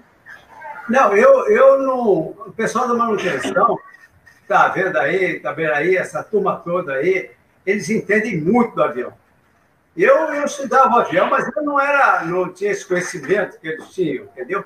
mas eu, eu dei instrução, eu gostava muito de perguntar. Então, eu tinha meus assessores, eram os flights, é, eu complementava sempre com a galera da instrução. Eu tive a oportunidade de dar instrução para o comandante Bistronski, que também veio da, da manutenção, sabia de tudo, entendeu? Então, quando eu estava dando instrução de comando para ele, ele fazia tudo aí que também aí falou, ele consertava avião em voo, não tinha. Ele já chegava, chegava o pessoal da manutenção, ele já conhecia todo mundo, fala, deixa comigo. Mas eu nunca fui especialista em, em conhecer avião, não. Eu, eu gostava mais de, de voar do que me esmiuçar no, no avião. Eu, eu gostava de ver assim, pô, se acontecer isso, é. acender essa luzinha, pô, o que, que eu faço? Se esse negócio aqui cair, essa pressão aqui, o que, que eu faço? Agora, porque caiu esse negócio todo, eu, não, eu nunca fui expert nisso, não. Mas eu sempre gostei e fui, fui auxiliado pelos flights. Eu, eu já utilizava esse CRM sempre, a minha vida toda. Eu sempre fui muito humilde para perguntar quem sabia mais que eu. E essa galera sabia muito, muito, muito, muito. Eu, quando eu estava dando instrução, eu fazia pergunta. Eu acho que até já contei isso para você, Bob. Eu perguntava, mas não dava resposta. Quando o cara não sabia, falou, Lote, como é que é? Eu falei, pô, maluco, eu estou te perguntando porque eu não sei. pô, se eu soubesse, eu ia perguntar. Então você vai, pergunta lá, pergunta por flight, depois vai lá na manutenção, pergunta tudo e me dá uma aula. E era assim que eu aprendia. Porque eu não tinha saco de ficar em cima do manual, estudando essas coisas todas. Então, tudo que eu, que eu, que eu fiz e a segurança que eu voei, eu devo aos flights e à galera da manutenção. Eu sou muito grato a eles e, e eles são muito queridos para mim. Perfeito. Aliás, antes de passar para o Carlos, olha, Carlos, tem recado aí da sua irmã. É... É... Beijo, beijo. Então é o seguinte, é, quando a gente foi promovido a comandante, né? Tava aquela turminha, né, fazendo né, o ground school, tal, aula de performance. Bem, Você lembra do Fuim, Taberaí? O Fuim? o Fuim dando aula pra gente. E aí, aquele tom, às vezes, para descontrair um pouco, aí ele vira sério para a gente e fala assim: vou dar uma dica. Essa é a primeira é, lei que vocês devem levar para o cockpit agora que vocês vão se tornar comandante. Aí a gente, é, aquela turma assim, opa, peraí, vamos anotar, né? E a gente achando que o Fuim ia falar uma coisa, né, sério, mas Fuim, né? Ô Fuim, um abraço. É, aí, aliás, eu não sei, faz tempo que eu não falo com o Fuim. Você tem notícias de Itaberaí? Depois você me passa, se tiver alguma novidade, é, notícia do Fuim, que faz tempo que a gente não tem. Fuim foi da VASP e trabalhou na TAM dando aula de performance. Aí, bom, qual será a dica importante? Aí, assim, bom, vocês vão estar lá no voo e aí o copiloto vai virar para você e vai perguntar justamente aquilo que você não sabe. Aí ele fala assim: ah, então anotem aí, primeira dica de comando. Ah. Vocês vão virar o rosto para a janela do lado esquerdo. Tá falhando. É, tá, tá ouvindo aí? Tá ouvindo? Tá, tá legal. No... É, Notícia então, de quem tá que É, opa, não, é, é o seguinte, o, falando do Fuim, que dando aula pra gente tá, é, tá falhando. de per... Tá falhando, gente? Eu vou, vou, Espero que a gente volte. Então, eu vou passar para o Carlos. Carlos, daqui, a pouco conta a sua história. Eu queria que você contasse a sua história, um pouquinho da sua história, é, iniciando a manutenção da Transbrasil, e aí depois é, se, chegando numa empresa aérea de grande porte norte-americana. Conta um pouquinho da sua história e eu vou ver se melhora aqui a internet. Bom, bom, vamos lá. Eu iniciei na aviação em, em 87, né, em 87. Bom, antes de tudo isso é lógico, né? Aquela história de sempre que todo mundo já passou, revista Flap Internacional, né? Sempre lá na, na prainha de Congonhas, vendo os Eletras, vendo. Eu cheguei a ver o BAC, eu acho que cheguei a ver o BAC One Eleven, e quando o A300 da Cruzeiro pousou a primeira vez lá, nossa, nem se fala, né? Congonhas com Airbus A300. Bom, enfim, aí a, a, paixão pela aviação foi crescendo já desde de novinho. E, e chega uma época que eu, eu estudei até para ser piloto, lendo o básico, né? Mas depois eu me decidi o lado da manutenção mesmo, principalmente quando eu fiz o curso numa numa escola, que foi o, o SEMA, né? Mandar um abraço para o Roberto, pessoal do SEMA, estiver assistindo aí. Um grande abraço a todo mundo. E, e quando eu comecei a descobrir a parte, a parte assim, mecânica, elétrica, como o avião funcionava mesmo por dentro, né? E aí que foi, eu falei, não, é esse negócio aqui é que eu quero mesmo, né? E foi indo, foi indo. Na época era DAC, eu tirei as minhas carteiras da DAC, elas caducaram, não consegui arrumar emprego. Depois eu fiz de novo a prova e tirei e fui bater pau, bater porta em algum lugar procurar emprego. E em Congonhas, em Guarulhos, fui na Varig, fui na VASP e fui na Transbrasil, ali no Teca, né? Já em, em Guarulhos, em Guarulhos, em, em 87. E foi quando eu consegui entregar um currículo e meses depois eu fui contemplado com uma proposta de emprego. Entrei na, na Transbrasil. Entrei na Transbrasil, aí o gerente era o Rômulo, lembra, Itabirei? Eu acho que tá. tá eu, é, eu não sei congelou, se. É congelou. É, ele congelou. Congelou. É, é eu, não, eu então, espero gerente... que ele volte aí e que não seja problema aqui também, né? Mas uhum. eu não sei. Pessoal, você Vocês estão escutando a gente 5 barra 5? Ou quem, quem tá Não, aqui tá legal, na, Tá legal, Bob. Tá, tá, tá, tranquilo. Tô, tô, tô 5 barra 5 ah, eu. Ah, ah, então tá bom. É o problema. Depois a gente tenta com Itaberaí de novo. Manda ver, Carlos, desculpa. Então, eu entrei por baixo Lembra? também, entrei por baixo. Eles. Eu fui admitido como ajudante de manutenção, né, ajudante de manutenção, e logo de cara, né? Logo o 707, aquela aviação toda encantadora logo de cara. Me lembro do primeiro dia de trabalho, vendo a cabine de comando, aquela história toda, né? E, e foi indo, estudando, estudando, tá estudando, tá trabalhando no Corujão. Alô, alô? É, oi, Itaberaí, é, é, parece que tá, a internet é aí que está falhando. O pessoal está recebendo 5 barra 5. É, eu vou, vou tirar você da, do ar, mas você volta, tá? Para a gente fazer uma reconexão, tá bom? É ele que está. Vamos lá, vamos tentar de novo com o Taberaí. Manda ver, Carlos, vamos tentar de novo com ele. Então, começando por baixo, né, ajudante de manutenção, depois de sete anos, eu já era supervisor de manutenção, uh, estudando todo dia, né, todo dia. Isso eu falo para o pessoal que está tá iniciando a carreira agora, é, o, o importante de tudo é você não parar de estudar, todo dia. Se você vai todo dia trabalhar, você entrou como auxiliar de manutenção numa empresa aérea, numa oficina de manutenção, todo dia você precisa aprender alguma coisa, alguma coisa. E você conta em um ano o que você já aprendeu. Né? Se a empresa ela, ela não tem recursos para te dar um treinamento, muitas aí não tem uh, recurso e tempo para te dar um treinamento, digamos assim, no qual vai qualificar você plenamente na função. Você corre atrás e depois você vai ser recompensado por isso. Bom, foi indo, foi indo, supervisor de manutenção, chegou uma época que eu fui chefe de setor de manutenção de linha, uma época curta. Ah, depois continuando, muito baseamento fora, muito baseamento, voava muito com os pilotos, que era parte, uma das partes que eu mais adorava na Transbrasil, que era a, a, a interação com, com, as, com as tripulações, né?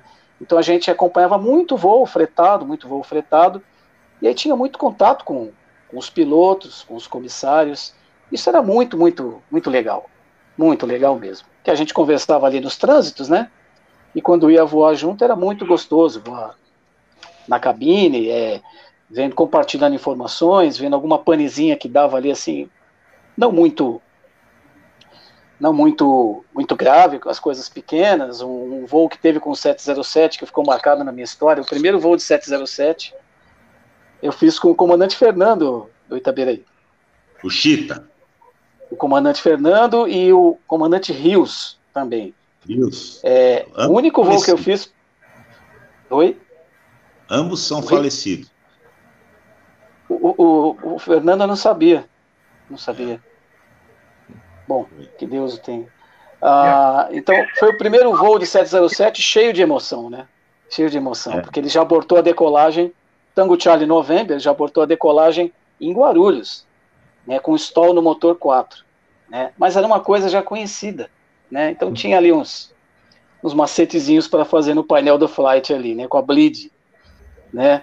E aí voltou, depois decolou de novo, deu, aguardou esse, o resfriamento dos freios, e aí decolou, decolou, lá, uma viagem longa, cansativa. Eu olhando no painel do flight ali, só monitorando o sistema hidráulico, caía de vez em quando, né? Mas a gente já estava acostumado com o avião. Pousou lá, depois retornamos, pousamos em Manaus, trocou a tripulação e eu continuei no voo junto com o Paladino, que era um da carga, não o comandante Paladino, mas o, ah. o, o um, um, um rapaz que trabalhava na carga. Aí ficou uma semana na, na, na Nicarágua, louco para vir embora com guerrilha, aquelas coisas lá, não aguentava mais. Né? Aí nós pousamos em Manaus e continuamos no voo. Boninho, e quando tá deu o trem embaixo aqui. Oi. Fala. Boninho, tá me ouvindo? Tô 5 barra 5. Eu tô, tô, tô ouvindo também. Só é, para fazer, um parênteses, fazer um parênteses pro Carlos, a única vez que eu voei um 707 foi de extra com o Chita, o Chita no, ainda voava passageiro no 07. É, o Fernandes. Metade do avião aquecia e metade do avião é, esfriava. e o pouso tinha que ser a quatro mãos porque estava tudo pinado, os reversos, então de fora não dava. Foi a maior emoção voar no é, 07. Verdade. E no pouso aqui em Guarulhos, trem embaixo, 5 horas da manhã, a perna, a perna direita, nada da luz verde. Ai. Aí arremete, go around, arremete, aí vai lá o, o, o, o engenheiro de voo, engenheiro de voo, flight, com a manivelinha para fazer o free fall. Seguiram o procedimento do QRH, eu não me lembro bem como que era, acho que colocava em cima é, e free é, fall. É, o né? procedimento né? manual, e quando era para baixar o trem de nariz, usava uma barra que a gente chamava de Johnson Bar, a barra do Johnson. para baixar o trem de nariz. É, o Johnson era um negão, rapaz, de dois metros e altura. Por isso você pois pega, é. pega, tem que pegar na barra do vai lá para. É, é verdade mesmo. Você descia lá na escotilha do trem de pô, você fazia o procedimento clockwise, depois você fazia para travar, né, de acordo com o QRH, depois você descia no compartimento do eletrônico ali da escotilha, você levantava você tinha um acesso entre a, a, cadeira do primeiro observador e do segundo observador, atrás do comandante, levantava, descia e tinha uma manivela que você levantava um pino vermelho, tinha up e down. Aí você punha essa Johnson bar, essa barra vermelha e puxava para trás, que era para travar, e botava o pino vermelho de novo, para travar o trem de nariz. E os principais você ia no assoalho, quando era passageiro, levantava a tampinha, você via a barra vermelha, acendia, acendia a luz pela cabine, se acendia a luz do, do Will né? E você tinha a visão da marquinha vermelha, mas é isso mesmo. Tudo com a Johnson Bar na mão. A Johnson Bar era só. A Johnson Bar ela estava até meia torta. Era pro nariz. Ô, Bob, esse, esse pessoal novo. Esse, esse pessoal novo não sabe nada de aviação aí, comparando com essas histórias aí. E você sabia que o Tango Charlie November, o Tango Charlie November, esse avião ele fora adquirido pela Transbrasil por 300 mil dólares, porque o que, que aconteceu? Mandou o pessoal da manutenção, Dariva, o Julinho, o pessoal da hidráulica e tal, porque o avião estava com uma olha ele aí. É, olha ele aí. Esse avião, ele estava com uma folga no, na, no embuchamento do que a gente chamava na manutenção de TPI, que é a mesa do estabilizador horizontal. E a Boeing sabia disso, pessoal, só que, só que para fazer esse tipo de serviço era muito caro, então ele ia ser cortado, todo cortado, e havia as peças, as peças viriam de navio, né? Então, o que aconteceu? O pessoal da manutenção, quando foi lá olhar o avião no deserto, viu que dava para fazer o serviço e falou: ó, se vocês autorizarem, a gente faz o serviço. Não, pode fazer, tem, tem ferramenta aqui, tem tudo. Então, o pessoal da manutenção da Transbrasil fez o serviço desse embuchamento do estabilizador horizontal do TPI do 07, ele veio voando e até hoje ele existe ainda. Ele está sucateado, está em algum lugar aí, acho que em Manaus, se não me engano, com outro prefixo, se não me engano. Mas ele não caiu e não quebrou esse avião. É, verdade. Mas teve um que perdeu o motor, né? Mas perdeu mesmo. Tango Charlie Papá. Foi, foi Sali Papá, lá em Recife, motor 2. Isso. E, infelizmente, teve... cana, né? É, e teve o Charles Serra. Como é que. Perguntaram aqui, Carlos e Itaberaí, vocês. Como é que. Foi um impacto nessa né, notícia aí do Tango Charles Serra? Tango Charles Serra acidentou-se aqui em Guarulhos, é, em Guarulhos. 1 de março de 1989, numa terça-feira o comandante do voo era o Dorival, que estava sentado do lado direito, dando instrução para o comandante Oliveira, que estava sentado à esquerda. Atrás estava o engenheiro de voo Gil, que trocou de voo com o Walter Chagas, que é vivo até hoje, que foi meu instrutor também. Ele ligou para o Walter Chagas, para o Valtão, que foi de manutenção e tudo, falou, Valtão, você pode trocar de escala comigo? O Gil, que estava de flight porque eu tenho um compromisso, eles trocaram de, de escala. O Oliveira era um comandante do Rio de Janeiro que tem um filho dele, é comandante da base Rio de 20 na TAM, mas eu não lembro o nome dele. Ele estava em instrução. Então ele veio de extra por volta de 18 horas na segunda-feira, no dia 20 de março de 89. Aí, o Dorival era de São Paulo, o filho dele também é comandante de 20 Natan, o Eduardo Scanabashi, que na época tinha 4 anos, agora ele já está com 35 anos, fez recentemente aniversário. Então, o Dorival estava dando instrução para o Oliveira, e vira do, ele veio do 727-100, ele era comandante novo no 727 e veio para o 707. E eu cheguei com esse avião de Fortaleza, fiz Fortaleza, Salvador, Guarulhos. O comandante do voo era o Laércio Rentes de Vegile. O Flávio. Eita, aí travou. Carlos, é, é, você é, também aproveitando e, e, e, conectando a você aí de novo, você estava no dia Ai, que caiu o avião? Lembrado. E Mas, Taberaí, deu uma... É. Taberaí, tá falhando um pouquinho. Tá, vamos lá. De... É, deixa eu só passar rapidinho para o Carlos e aí você completa. Vamos ver se a gente consegue boa tá conexão bom. de novo. É, Carlos, bom, você estava no, no dia? Eu estava no dia. Na verdade, havia acontecido um acidente ah, meses antes que foi o 737 da VASP com o Transbrasil na aproximação Guarulhos. Que eles. Eu, eu, nem sei direito qual foi a dinâmica desse acidente, mas me parece que o 737 da VASP veio na aproximação e pegou no Transbrasil, que foi o Tango Eco Eco.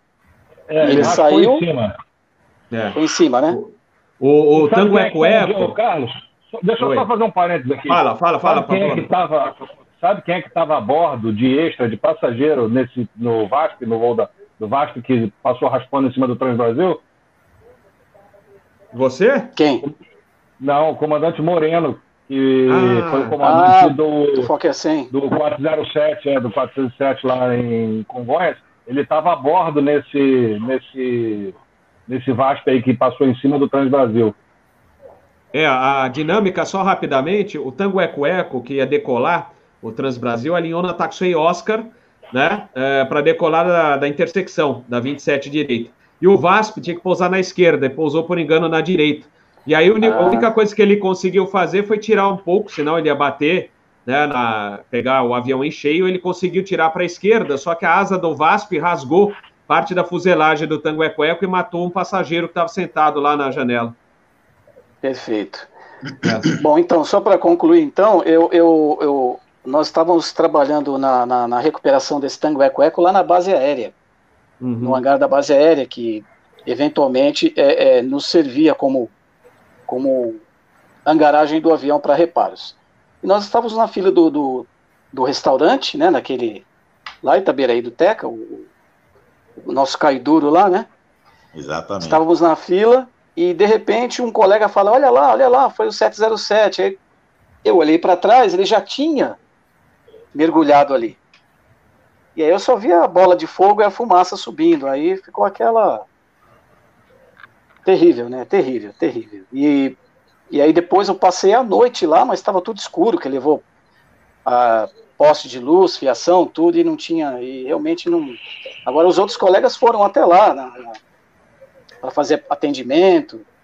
E foi um caos, né? Foi terrível, um dia terrível. Aquele foi um dos piores dias assim que eu que eu me lembro daquela época lá, um dos piores dias. Realmente, eu tinha trabalhado no avião no sábado, o avião estava redondo, não tinha nada, assim, algumas pendências, nada importante no mel, né? E esse dia foi uma terça-feira, né? Terça-feira. Foi terça-feira. Isso. E aí aconteceu e a gente fica muito muito triste com tudo isso, né? Pelas vítimas, os colegas da empresa, enfim, os, as vítimas de solo, tudo, como qualquer acidente, mas é triste. Agora me fala, é, quando você entrou para a empresa americana e qual foi o pepino? Porque aqui a gente, o pessoal tá, ah, deixa eu falar, é, é difícil, tem, todo mundo quer falar um pouquinho de uma história legal. Mas vou, eu vou para o Carlos aqui, eu queria que você falasse, quando é que você passou para a americana e qual foi aquele, falei, nossa, lembro desse dia até hoje, que rolo que foi? Bom, o, continuando, é que eu dei uma parada na história do 707, né? Então, Sim. acabei me empolgando com a história dele. Enfim, aí depois da Transbrasil aconteceu tudo aquilo. Eu só vou concluir a minha trajetória até a, uhum. a empresa que eu trabalho hoje, a United, é, só para a gente concluir. Então, depois da, da, da Transbrasil, a Gol estava aparecendo, tinha muitos colegas da, da Transbrasil que estavam indo para a Gol, a Gol nem tinha avião ainda, nem tinha avião ainda, e eu fui, a Transbrasil estava já na, na final, e eu fui e acabei gostando, vi o avião pintado, fiquei empolgado e entrei na Gol. Trabalhei três anos na Gol. Foi muito bom também, muito bom. Conheci muita gente legal, muita gente da VASP, pessoal de manutenção, muita tripulação da VASP também e outros que eu não conhecia. Muito, pessoal, muita gente boa. Muitos profissionais bons também conheci na, na da manutenção. E depois apareceu o Banco Safra. Né? Como, que, como que aconteceu no Banco Safra? O comandante Tarso, viu, Itabirei? Lembro. O Tarcinho, o Tarcinho, ele, ele tava, já estava no Banco Safra e eu estava de folga. E ele falou com um colega nosso em Congonhas ali, olha, a gente precisa... Falou do avião, né? Que eles precisavam de um, de um mecânico de manutenção para o avião. E como eu estava de folga, os meus colegas me ligaram em casa, me ligaram em casa e falaram, olha, lembra do comandante Tarso, tal, estou aqui com ele, tal, não sei o que, não sei o que interessa não sei o que. Eu falo, ah, até interessa, né? E, enfim, eu fiz o contato com ele e acabei entrando no Banco Safra. O Banco Safra, que é versão executiva, que era uma novidade então para mim. Um mundo totalmente diferente, cheio de desafios, né? Tanto para os pilotos como para os mecânicos, a aviação executiva é muito desafiante. E foi uma boa experiência na minha vida. trabalhei cinco anos com o BBJ, né, aquele 737 executivo, que tendo uma autonomia de 12 horas de voo, 12 horas de voo, faz São Paulo Europa, tranquilamente, é, até mais, né? Contando aí com as reservas. E depois do Banco Safra, eu saí do Banco Safra e entrei na Continental Airlines. A Continental precisava de, de, de, um, de um. Tinha uma vaga lá, tinha uma vaga através dos, dos meus amigos. Eu, eu eu me inscrevi na, na fiz inscrição para possivelmente ser contratado e acabou indo, acabou indo. Felizmente, graças a Deus, entrei na empresa. É, para isso, eu tive que tirar o FAA, carteira, carteira do AP License do, do FAA, e comecei uma vida diferente também. Ah, outros pra, padrões assim de trabalho, né? Uma coisa diferente, tudo muito bem by the book, digamos assim, muito by the book. Não que as outras não, não eram by the book, mas é muito mais uh, rigoroso e também muita coisa que se fazia lá não podiam se fazer. Então a, a, a gente tinha que mudar um pouco a cabeça, né? E, e uma coisa que é muito interessante, focando muito segurança, muito segurança, safety, safety, safety, safety é a prioridade, né? E foi. Continental Airlines. Tinha muita gente da United antiga que foi para a Continental, né, muita gente. E muita gente da Transbrasil que estava lá na United e também na Continental. Então a gente se reencontrou. E depois teve a fusão é, United Continental, né? Então aqueles colegas, muitos amigos e outras pessoas que acabei conhecendo também, ficou todo mundo junto de novo. Ou seja, é um a aviação é aquela, é aquela, o mundo, né? O mundo que está girando ali, está girando, está girando, e e até hoje lá, graças a Deus, apesar da, da pandemia, né? Eu até sinto muito por, pelos colegas que saíram, colegas, amigos que saíram devido ao corte, não só lá como em outras empresas também. É, eu lamento isso daí, mas se Deus quiser, vai tudo melhorar e vai é, reaquecer de novo. Mas você ia perguntar o que, Robert? Não, perfeito. Para quem não conhecia toda a trajetória do Carlos, Isso. excelente, Carlos. Parabéns pela sua trajetória também profissional. Eu pergunto assim, se você tem um daqueles dias que você lembra até hoje, que você falou, ai meu Deus, é hoje, hoje que eu não vou sair do madrugadão aqui em Guarulhos de, do Pepino. Ah, se ele tem, teve, tem alguma história. Teve algumas, algumas sim, teve algumas. Uh, não muito assim, não muito. O, eu, eu, me lembro do 767 que a gente trabalhava, né, Itabeiraí? O 767 da Transbrasil, e lógico, o avião ele, ele ainda estava em aperfeiçoamento, né? O, qualquer avião desses que a gente conhece, 777, 787, qualquer um só vai ficar bom mesmo. É, ele é seguro, lógico, desde que sai de fábrica. Mas depois de 10 anos, 5, 10 anos, é que ele fica redondinho.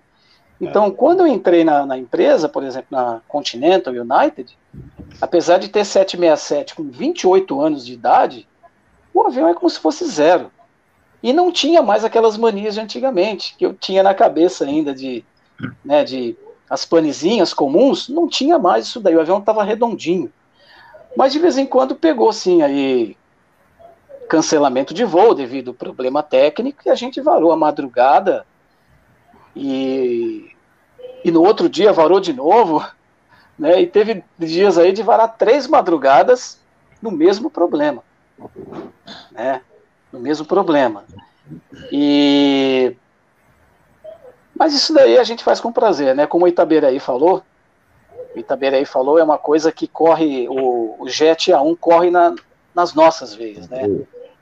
Então a gente a gente sai do trabalho lá, trabalha, rala o dia inteiro ou na madrugada inteira e chega em casa e ainda fala de avião ainda e conversa com os amigos e, e rola e WhatsApp e agora com com o canal de aviação também, com o pessoal fazendo, fazendo perguntinhas e não tem como se cansar, né? Não tem. um exemplo aí é o Robert, né?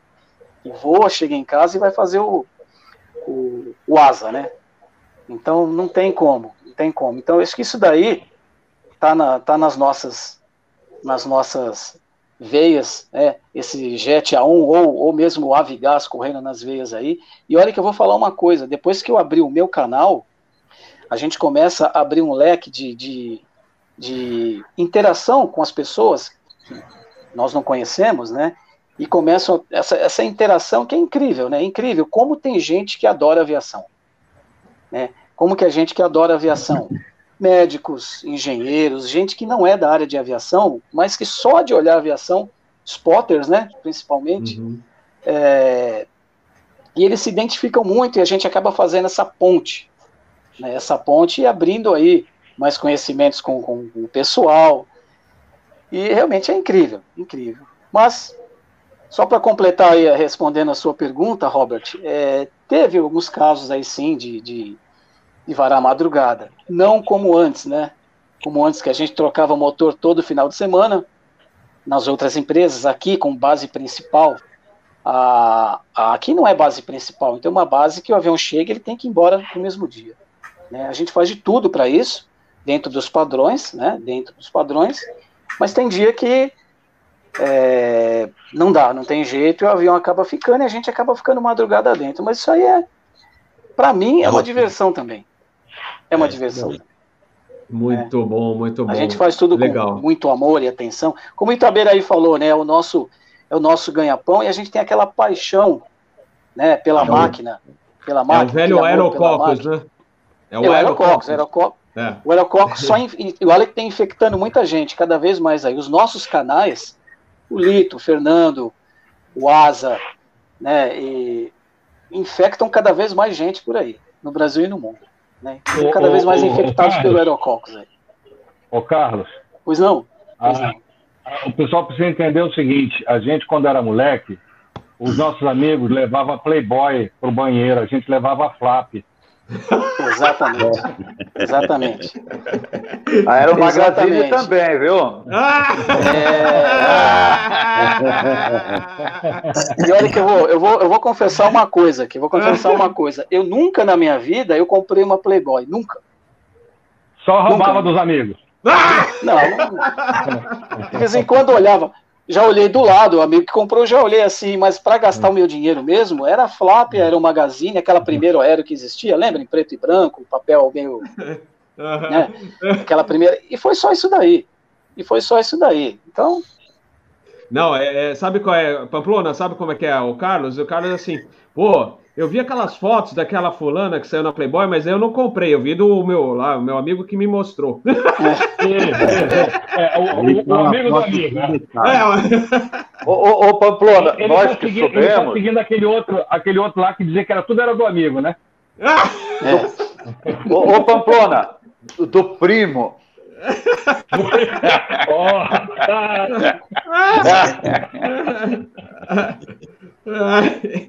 é, Carlos, o que você falou realmente é, é, muito legal. Olha só, eu, eu comecei no Twitter há um ano e meio, mais ou menos, e eu tenho 3 mil pessoas que me seguem. Eu fiz outro dia uma live com um advogado que queria fazer uma interação entre aviação e direito. E então o pessoal realmente é muito apaixonado. Esse é um mundo que a gente não tem direito de deixar só com a gente. A gente não tem direito de não contar essas experiências, de não contar essas vivências, de não contar essas histórias, de não, a gente não tem direito de não desmistificar é, alguns conceitos que às vezes a gente aprendeu como, como, como verdadeiros e aí quando entrou para o mundo da aviação a gente viu que não era. A gente não tem direito de fazer isso.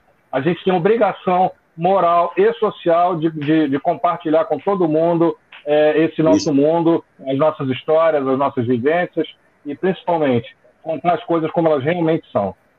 Exatamente. Eu, é com muito prazer que, eu, que eu, a, o YouTube, né, a, a, internet em si, ela é uma ferramenta maravilhosa para isso, né? E inclusive a, a, a não, não para os YouTubers, mas para quem está do outro lado, eu fico imaginando hoje se naquela época que eu que eu era aquele aficionado, que ainda sou, mas não trabalhava na aviação, se existia o que existe hoje, nossa, é, ia ser uma maravilha, né? Mas é uma coisa que eu faço com muito, muito prazer mesmo, muito prazer, e eu vejo aí os, os nossos amigos, e que a gente sabe que não é todo mundo com quem a gente trabalha que tem essa, esse entusiasmo todo, né? Que tem esse entusiasmo todo. Não é todo mundo que tem. Mas o, o, o pessoal realmente, é, é, depois que saíram esses canais aí, até vou frisar o canal do, do Litri, né, que foi, acho que foi talvez um dos pioneiros aí nesse, nesse sentido, né, até trabalhando com ele, com, com o Lito do canal Aviões e Músicas, é, trabalhando com ele, eu, eu tive a ideia também de lançar o canal, né, lançar o canal e fazer do meu jeito, fazer do meu jeito, que é um pouco mais técnico, como eu já até conversei com o Robert, né, os canais são um pouquinho mais técnicos, então cada canal tem a sua. Quem assiste todos eles sai ganhando muito. Sai ganhando muito quem assiste todos esses canais. Né? Então realmente é, é, é veio muito aí a, a acrescentar.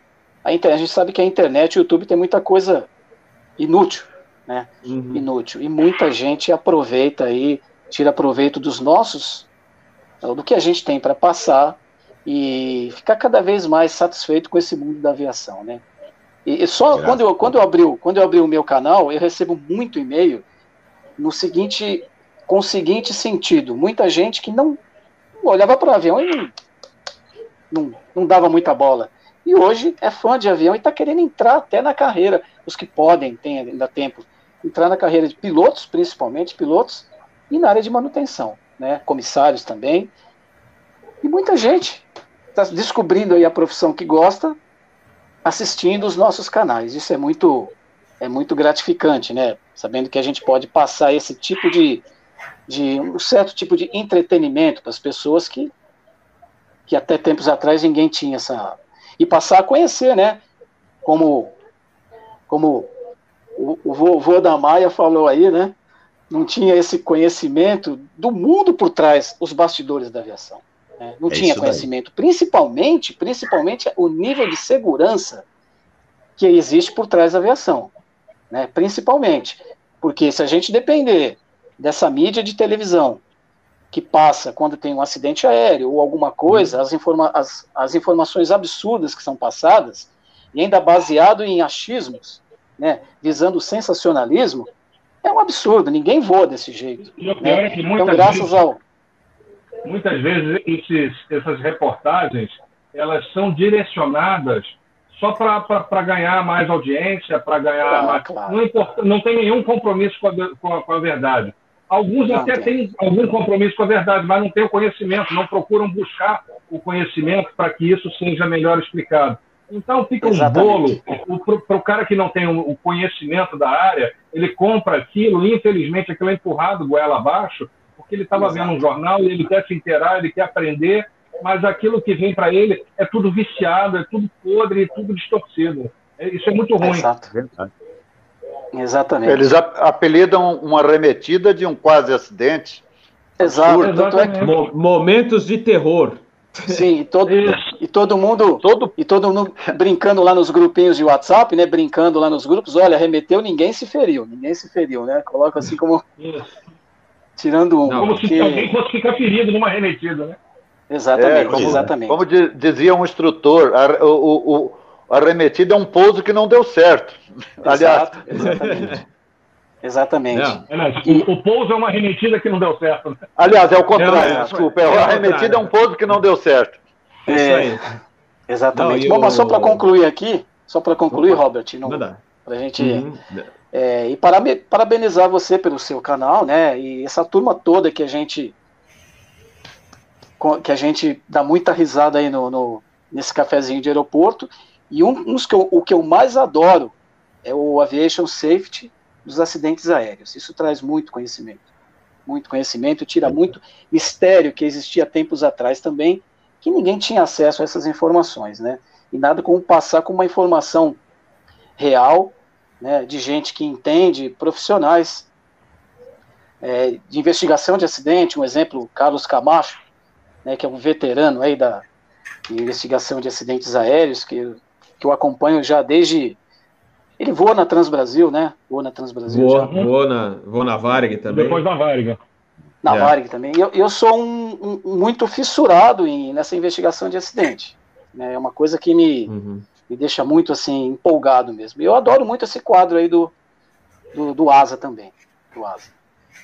É, a gente, eu vou te falar, é, como você mesmo falou, Carlos, é, essa ferramenta maravilhosa do YouTube né, ajuda bastante para a gente transmitir os nossos conhecimentos. Veja quanta experiência que você tem, né, começando lá na Transbrasil com 707. E eu acho importante, infelizmente, as, a leitura de revistas e livros está né, caindo um pouco com a, com a ascensão né, cada vez maior do YouTube e de outras ferramentas da internet.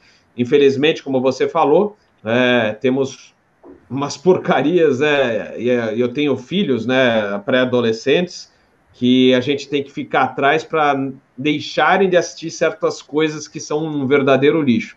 Mas é, felizmente você, o Lito e tantos outros aí, a gente é, sabendo da, da vantagem que é a ferramenta da, da internet e do YouTube, a gente está aproveitando justamente isso para transmitir os conhecimentos. E o Fly, o Fly Safe é um deles. Né? A gente tem a experiência do voo, você, por exemplo, tem a experiência de manutenção, o Itaberaí voou também, é, foi da manutenção, voou e voa. É, então a gente pega, procura trazer essa, toda essa experiência e transmitir aos assinantes, não só quem é piloto ou vai se tornar um piloto, ou é um funcionário, né, um técnico de manutenção, um comissário, mas também aos entusiastas, como você mesmo falou, é, mencionou aí que tem muitos entusiastas que curtem aviação, às vezes não seguiram a carreira porque não houve oportunidade, né? acabaram seguindo para outra profissão.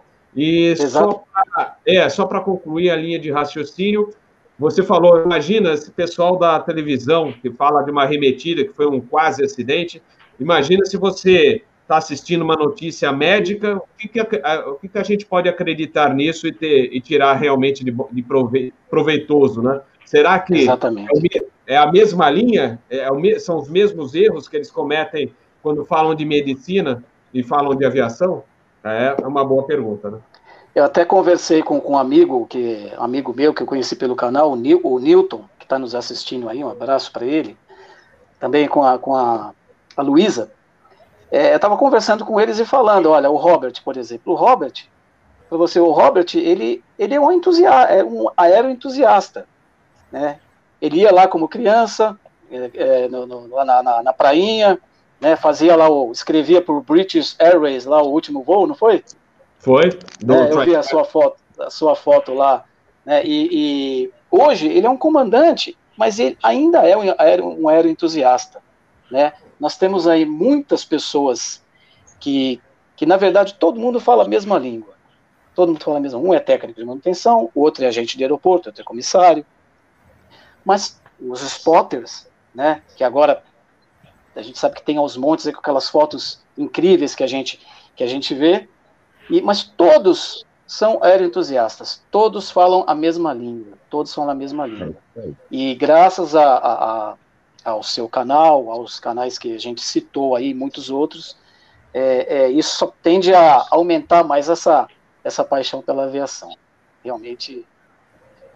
É, eu, eu é, falo mais uma vez aqui, parabéns pelo seu canal, que realmente eu, eu gosto muito, é, como você falou, bem técnico, né? E e o Pamplona ainda inteirou, que falou assim, é, não, e aquela apresentação calma, tranquila e serena, né? Realmente... Apaixonou pela voz. Ah, ah essa, essa é o... o, Pamplona realmente é, falou tudo, né, Pamplona? Pois é, rapaz. É. obrigado, obrigado, pela, obrigado pela voz aí, pela voz. Sabe, sabe o que, que o pessoal escreve lá no, nos meus comentários? Falam que eu tenho a voz do Tony Ramos. Essa eu nunca tinha ouvido falar. Ah, não. Tá eu não sei de onde que o pessoal tá tira. Eu não sei de onde que o pessoal, o pessoal tirou essa daí. Não foi um só, não. Foram vários que falaram aí. Mas tudo bem, tudo bem. Eu vou, eu vou. Eu, eu aceito, eu aceito, tá? Eu aceito. obrigado, não, obrigado. Não vale, não vale fazer propaganda frigorífico aqui. É, não, não, não. Ai, ai. Mas olha, é, antes da gente ir pro, pro encerramento aqui do nosso episódio, tá bem legal, mas a gente não pode esticar a noite inteira. Eu tô vendo alguém que está meio quietinho aqui, é o Lote. Lote acho que está mais escutando. Lote, tá na escuta? Confirme. É, eu tô na escuta e eu tô pensando aqui, porque é. essa aviação que vocês estão falando, eu não tive a oportunidade de vivenciar. É porque eu fiquei na ponte aérea, então eu estou vendo o outro lado da aviação, entendeu? E, e eu fico pensando, isso tudo que eu estou vendo, o pessoal da manutenção, comandante, cara que foi da manutenção, depois passou para o voo, eu fico refletindo sobre a interdependência, que eu sempre, eu acho que isso é fundamental, que a gente saiba, porque a gente sozinho não consegue, não consegue nada. Então eu vejo como funciona e a paixão que tem o pessoal da manutenção, e eu sei que isso acontece com o pessoal do catering, com o pessoal do despacho, com o pessoal uh, de cabine, todos eles são apaixonados por várias células para que o corpo possa ficar saudável. Eu, eu, eu sempre gostei muito disso e estou vivenciando isso com o entusiasmo de vocês. Agora, outra coisa que eu estou prestando atenção e que vocês têm falado, nós estamos na era da informação. A era da informação é justamente isso que nós estamos vivenciando e que vocês que são youtubers, que têm esses canais, vocês têm muita responsabilidade, porque pode ter certeza que a maioria do, do pessoal que, que interage aqui conosco são jovens, jovens apaixonados pela aviação. A aviação realmente ela é apaixonante e, e tem os leigos que, quando não sabem, eles imaginam. A imaginação é muito interessante, principalmente quando a gente não sabe, a gente imagina um monte de coisa. É, então, isso, é, esses canais que vocês têm, é uma responsabilidade muito grande. Eu tenho um filho que está fazendo o PC agora, e eu fico vendo como essa época é muito mais fácil do que a época em que eu fiz o aprendizado. Eu não tinha oportunidade de ver esse naipe de profissionais de gabarito reunidos, passando instruções, passando informações. Você tem, tem vídeos que ele pode assistir uma aula quantas vezes ele quiser, tem vídeo de instrução de voo, tem cartas. Você, você faz um plano de voo hoje no, no smartphone, entendeu? Então, é, é, essa era da informação, ela é muito dinâmica e, e ela está sempre mudando. E é como o Carlos falou, você atualmente tem que estar sempre se atualizando. Você não pode parar de se atualizar. Mas uma coisa que eu queria falar também, e eu, inclusive, eu pretendo um dia fazer um, uma live conversando com o futuro eu quero, eu quero conversar com jovens, esses jovens que, que, que estão ouvindo a gente. Então, eles estão ouvindo o passado e estão vendo agora o futuro. Eu quero saber o que eles imaginam que vai ser e o que, que eles esperam. Nenhum de nós sabe. Nós não sabemos, eles não sabem também, então deve ser um papo muito interessante. Vai ser um papo de imaginação e criatividade. Depois, é igual quando você está. Eu fico vendo esses comentaristas analisando um jogo que vai acontecer, cada um diz o pitaco, aí o jogo acontece e depois todo mundo tem que é, comentar o que aconteceu. E, e, geralmente não é o que eles tinham dito. E isso é, é, acontece também na aviação. E outra coisa que eu, que eu notei aí também, que eu gosto muito, é da impermanência. Então, é interdependência e impermanência. Quantas empresas começaram, foram fortes e acabaram? Quantos aviões que estão, estão no museu, que estão jogados, isso, aquilo. Então, a gente, às vezes, se apega, principalmente o pessoal da manutenção, e o piloto também, como eu me apeguei aos aviões que eu voei, mas a gente tem que desapegar, porque eles vão acabar. Eles vão acabar, assim como nós vamos acabar também. Então, eu estava calado aqui para ver uma aviação, entendeu? E essa interdependência, que eu acho espetacular, e uma aviação que eu não tive a oportunidade de, de vivenciar. E aí eu gosto muito de ouvir esse pessoal mais experiente que eu, é, ensinando para o veinho aí, porque pô, eu, eu fiquei muito restrito à Força Aérea e à Ponte Aérea. Valeu, galera. Eu aprendi muito com vocês.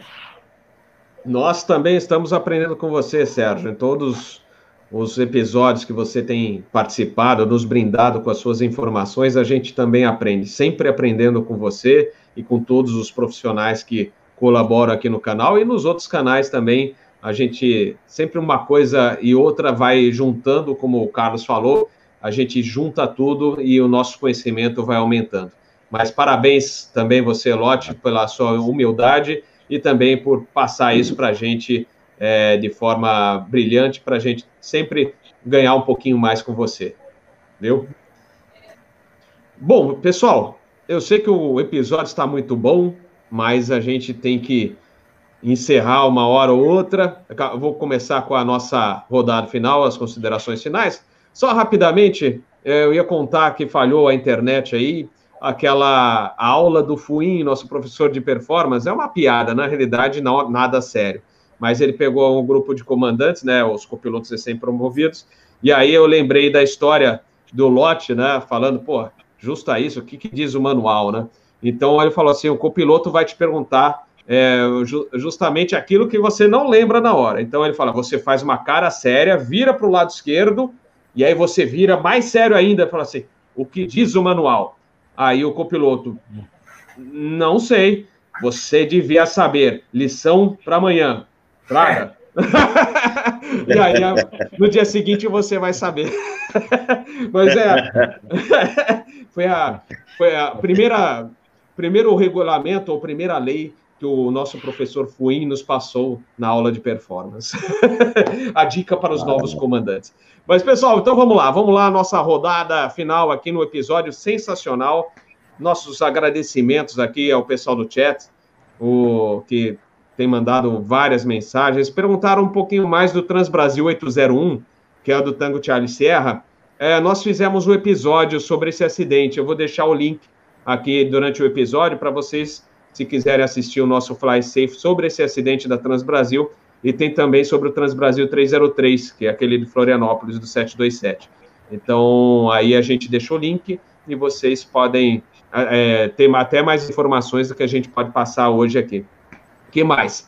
Lembrando da programação de amanhã, terça-feira, às 8 horas da noite, vamos falar sobre OVNIs. Gevaer, que é o editor-chefe da revista UFO, é o maior ufólogo do Brasil, e também o comandante Souza Pinto, que foi piloto-chefe da Varig, que ele avistou o OVNI, né, um OVNI, na, quando voava um Boeing 707 entre Guarulhos e Galeão, vai também nos brindar com a sua presença amanhã. E na quarta-feira, às 8 horas da noite, o nosso Fly Safe, que é o episódio favorito do nosso amigo Carlos, do Aviões e Companhia. Mas vamos lá, vamos aos agradecimentos finais as considerações finais do nosso episódio. Vou, vou começar pelo Toninho Malvadeza. Suas considerações finais e os nossos agradecimentos. Robert, olha, muito obrigado pelo convite. É um prazer conviver com pessoas fantásticas como o Lote, que é uma lenda para mim, o Carlos, que eu tive o prazer de conhecer agora, o Itaberaí, uma história maravilhosa, o Pamplona, Obrigado. um amigo querido de longa data, e você, Robert, que é uma pessoa que eu tenho uma admiração muito grande. grande abraço, foi um prazer muito grande participar junto com todos vocês aqui. Nós que agradecemos. Show de bola, saudades dos voos da Rio Sul. Pamplona, suas considerações finais. Bom, eu queria, eu queria também agradecer muito o carinho e a atenção. Eu queria contar duas, dois episódios rapidinhos aqui que eu tive com o Toninho E são histórias bacanas, são histórias curiosas. Uma a gente estava posando em Maringá uma vez, é, à noite, e, e com o Fokker 27, e a gente atropelou uma lebre. Você lembra disso, Toninho? Lembro, lembro. A gente atropelou uma lebre que passou pela pista. Lá, lá é muito é muito verde, né? Tanto que é Maringá é cidade verde, né? É o lema da cidade. E aí tem umas lebres que moram ali pelo aeroporto, moram ali pelo, pelo pátio. E a gente estava posando, era copiloto do Toninho, e a gente atropelou uma lebre. E nós só fomos descobrir que quando nós chegamos lá no, no, no pátio, estava tudo cheio de sangue na roda. Aí o mecânico foi olhar e disse assim: pô, vocês atropelaram alguma coisa. Aí ele foi lá na pista pegou a lebre, aí trouxe a lebre toda arrebentada, toda estrupiada, a lebre segurando pelas orelhas. Eu disse, tu vai fazer o quê? Vai jogar milho? Não, não, vou levar para casa e vou comer. Vou levar para casa, vou tirar a pele e vou comer. Uma outra, uma, outra, uma outra história bacana com o Toninho, que a gente às vezes voava de madrugada, a gente fazia muito correio. E esse correio, o, o Foca 27, é, ele até tinha piloto automático, mas era um piloto automático meio simplão, a gente tinha que ficar de olho nele e tal. Então não dava muito para dormir, para descansar, um para descansar e o outro ficar vigiando, não. Então tinha que ficar os dois acordados mesmo e a gente ia batendo papo é, a noite toda. E aí lá pelas casas a gente botava a frequência ali na frequência livre, um, dois, três, quatro, cinco, botava um dos rádios, e aí começava o, eu na direita e o Toninho na esquerda, e a gente batendo papo um com o outro, como se fossem dois aviões fazendo contrabando. Então, a gente fica. Você lembra disso? Lembro. Então, Lembro então de coisa eu, pior. Aí eu falava, eu falava com ele assim: e aí, você já vai posar? Já botaram as caminhonetes aí na pista? Aí ele virava para mim e disse assim: dizia assim: não, não botaram não, não estou enxergando não. Eu acho que eu vou ter que jogar fora a carga. Aí eu falava para ele assim: mas se jogar fora a carga, o patrão lá da Bolívia vai brigar contigo. Aí ele falava assim: pois é, eu estou com medo disso, mas eu estou com a arma aqui. E aí, de vez em quando, entrava, entrava outro na frequência de, de, de, de 1, 2, 3, 4, 5, e aí fazia é, um comentário lá dizendo assim: é, Olha só, isso vai dar rolo, hein? Ó, vou chamar a polícia. Que não tinha ninguém Ai. na fonia, madrugada, era só nós. Mas é, aquela época, Toninho, não tinha mimimi. Mesmo que alguém escutasse, não, pô, só tava hoje rindo. Em dia, hoje em dia era justa causa, viu? É. Eu, e eu, eu que de vez em quando ouvia uns papatangos, eu gostava da frequência livre, aí eu interceptava um papatango e dizia que estava sob vetoração, pegava o cara, mandava o cara fazer um monte de coisa. Mas eu cancelo agora prossiga com meus próprios. Aqui é a defesa aérea, nós estamos interceptando. Está tá sob vetoração, curva de esquerda por uma 90, tá, tá, tá, voo em cinco minutos, está vendo agora um eu ficava fazendo. Rapaz, um dia eu fiquei até com pena de um cara que eu fiz, eu disse que nós estávamos no aeroporto, fiz ele ficar fazendo 360, eu acho que o cara ficou tonto. agora agora vocês sabem porque é Toninho Malvadeza, né? Mas isso é passado. Agora é Tonico Bondade, viu? É tudo aí. Nova versão, né? Nova versão. Ai, ai.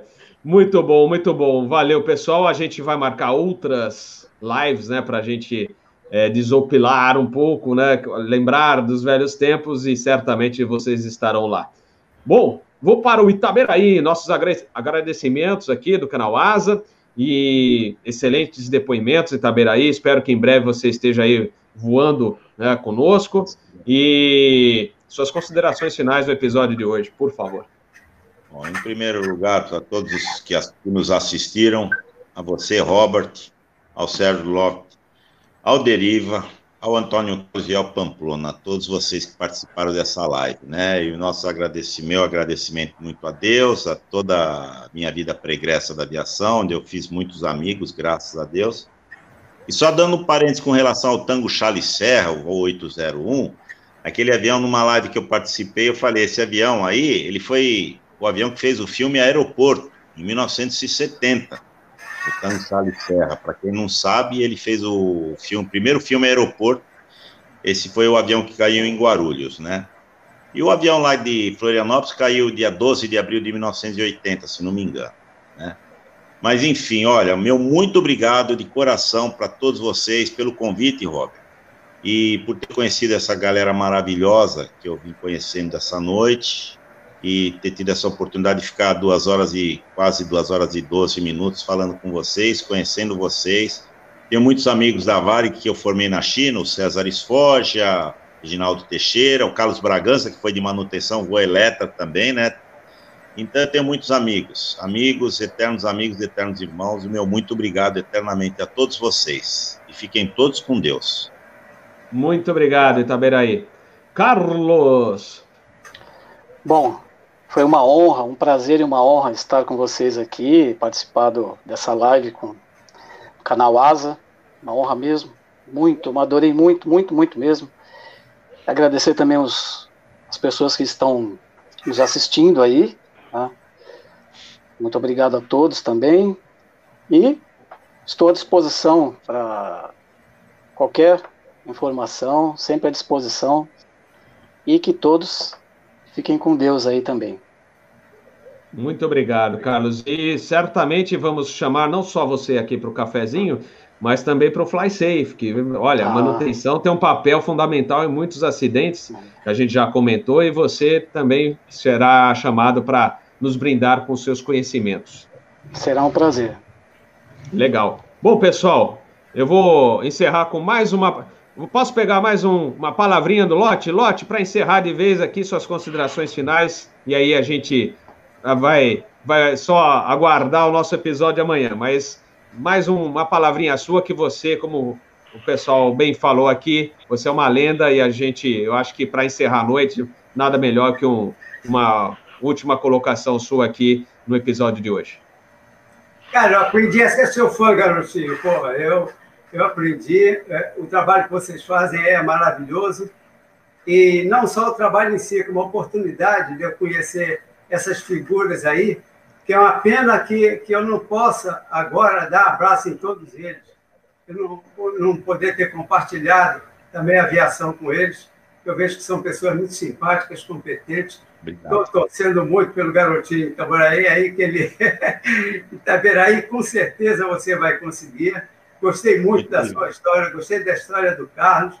Pamplona, eu gosto do, do humor dele, gostei muito. E o, e o, e o Toninho Beleza é o sábio, né? Ele fica calado, aí depois ele dá, ele dá o pitaco dele. Eu gostaria muito que não fosse virtual, que fosse presencial e eu pudesse abraçar com vocês bem apertado. Falou, galera. Foi um prazer, valeu, Bob. Muito obrigado, Lote. E vamos fazer o seguinte, galera, depois sair a vacina dessa porcaria aí, a da, daquela coisa que a gente nem vai falar o nome. Mas aí, real. Ai, aí, olha, a gente vai marcar aquela churrascada, hein? Vamos, ah, área central, São Paulo, né? Mas vai, vamos reunir toda a galera. Lote já está convidado, hein? É, vai ser. To, ó, já estão todos convidados, então obrigado, tem que torcer para essa vacina chegar o quanto antes, para a gente poder se dar um abraço finalmente, né? E parar com esse negócio de máscara que enche o saco, mas tem que usar, que é a segurança de todos mas que já torrou o saco né, da, da, gente, ninguém aguenta mais. Ah, agora é cotovelo para cá. Ah, pelo amor de Deus. Ah, que ano, hein? Mas, se Deus quiser, a gente vai marcar esse encontro nosso aí e vai ver o ano passado, é, esse ano aqui, só assim, uma lembrança do passado e, e voo ascendente, se Deus quiser, em 2021. Pessoal, muito obrigado a todos, uma ótima noite, bom descanso a todos e a gente se vê então Amanhã, Captain Bob no Instagram, à tarde, lá por volta de 5 e meia, 6 horas. E depois, às 8 da noite, vamos falar de OVNIs. 8 da noite com o Gevaer e também com o comandante Souza Pinto.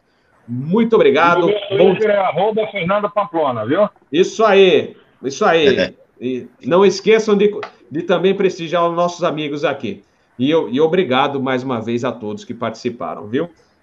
Boa noite. Obrigado. Vale. Vamos descansar, que está na hora. Vamos. Aí, isso aí. Valeu. Tchau, tchau.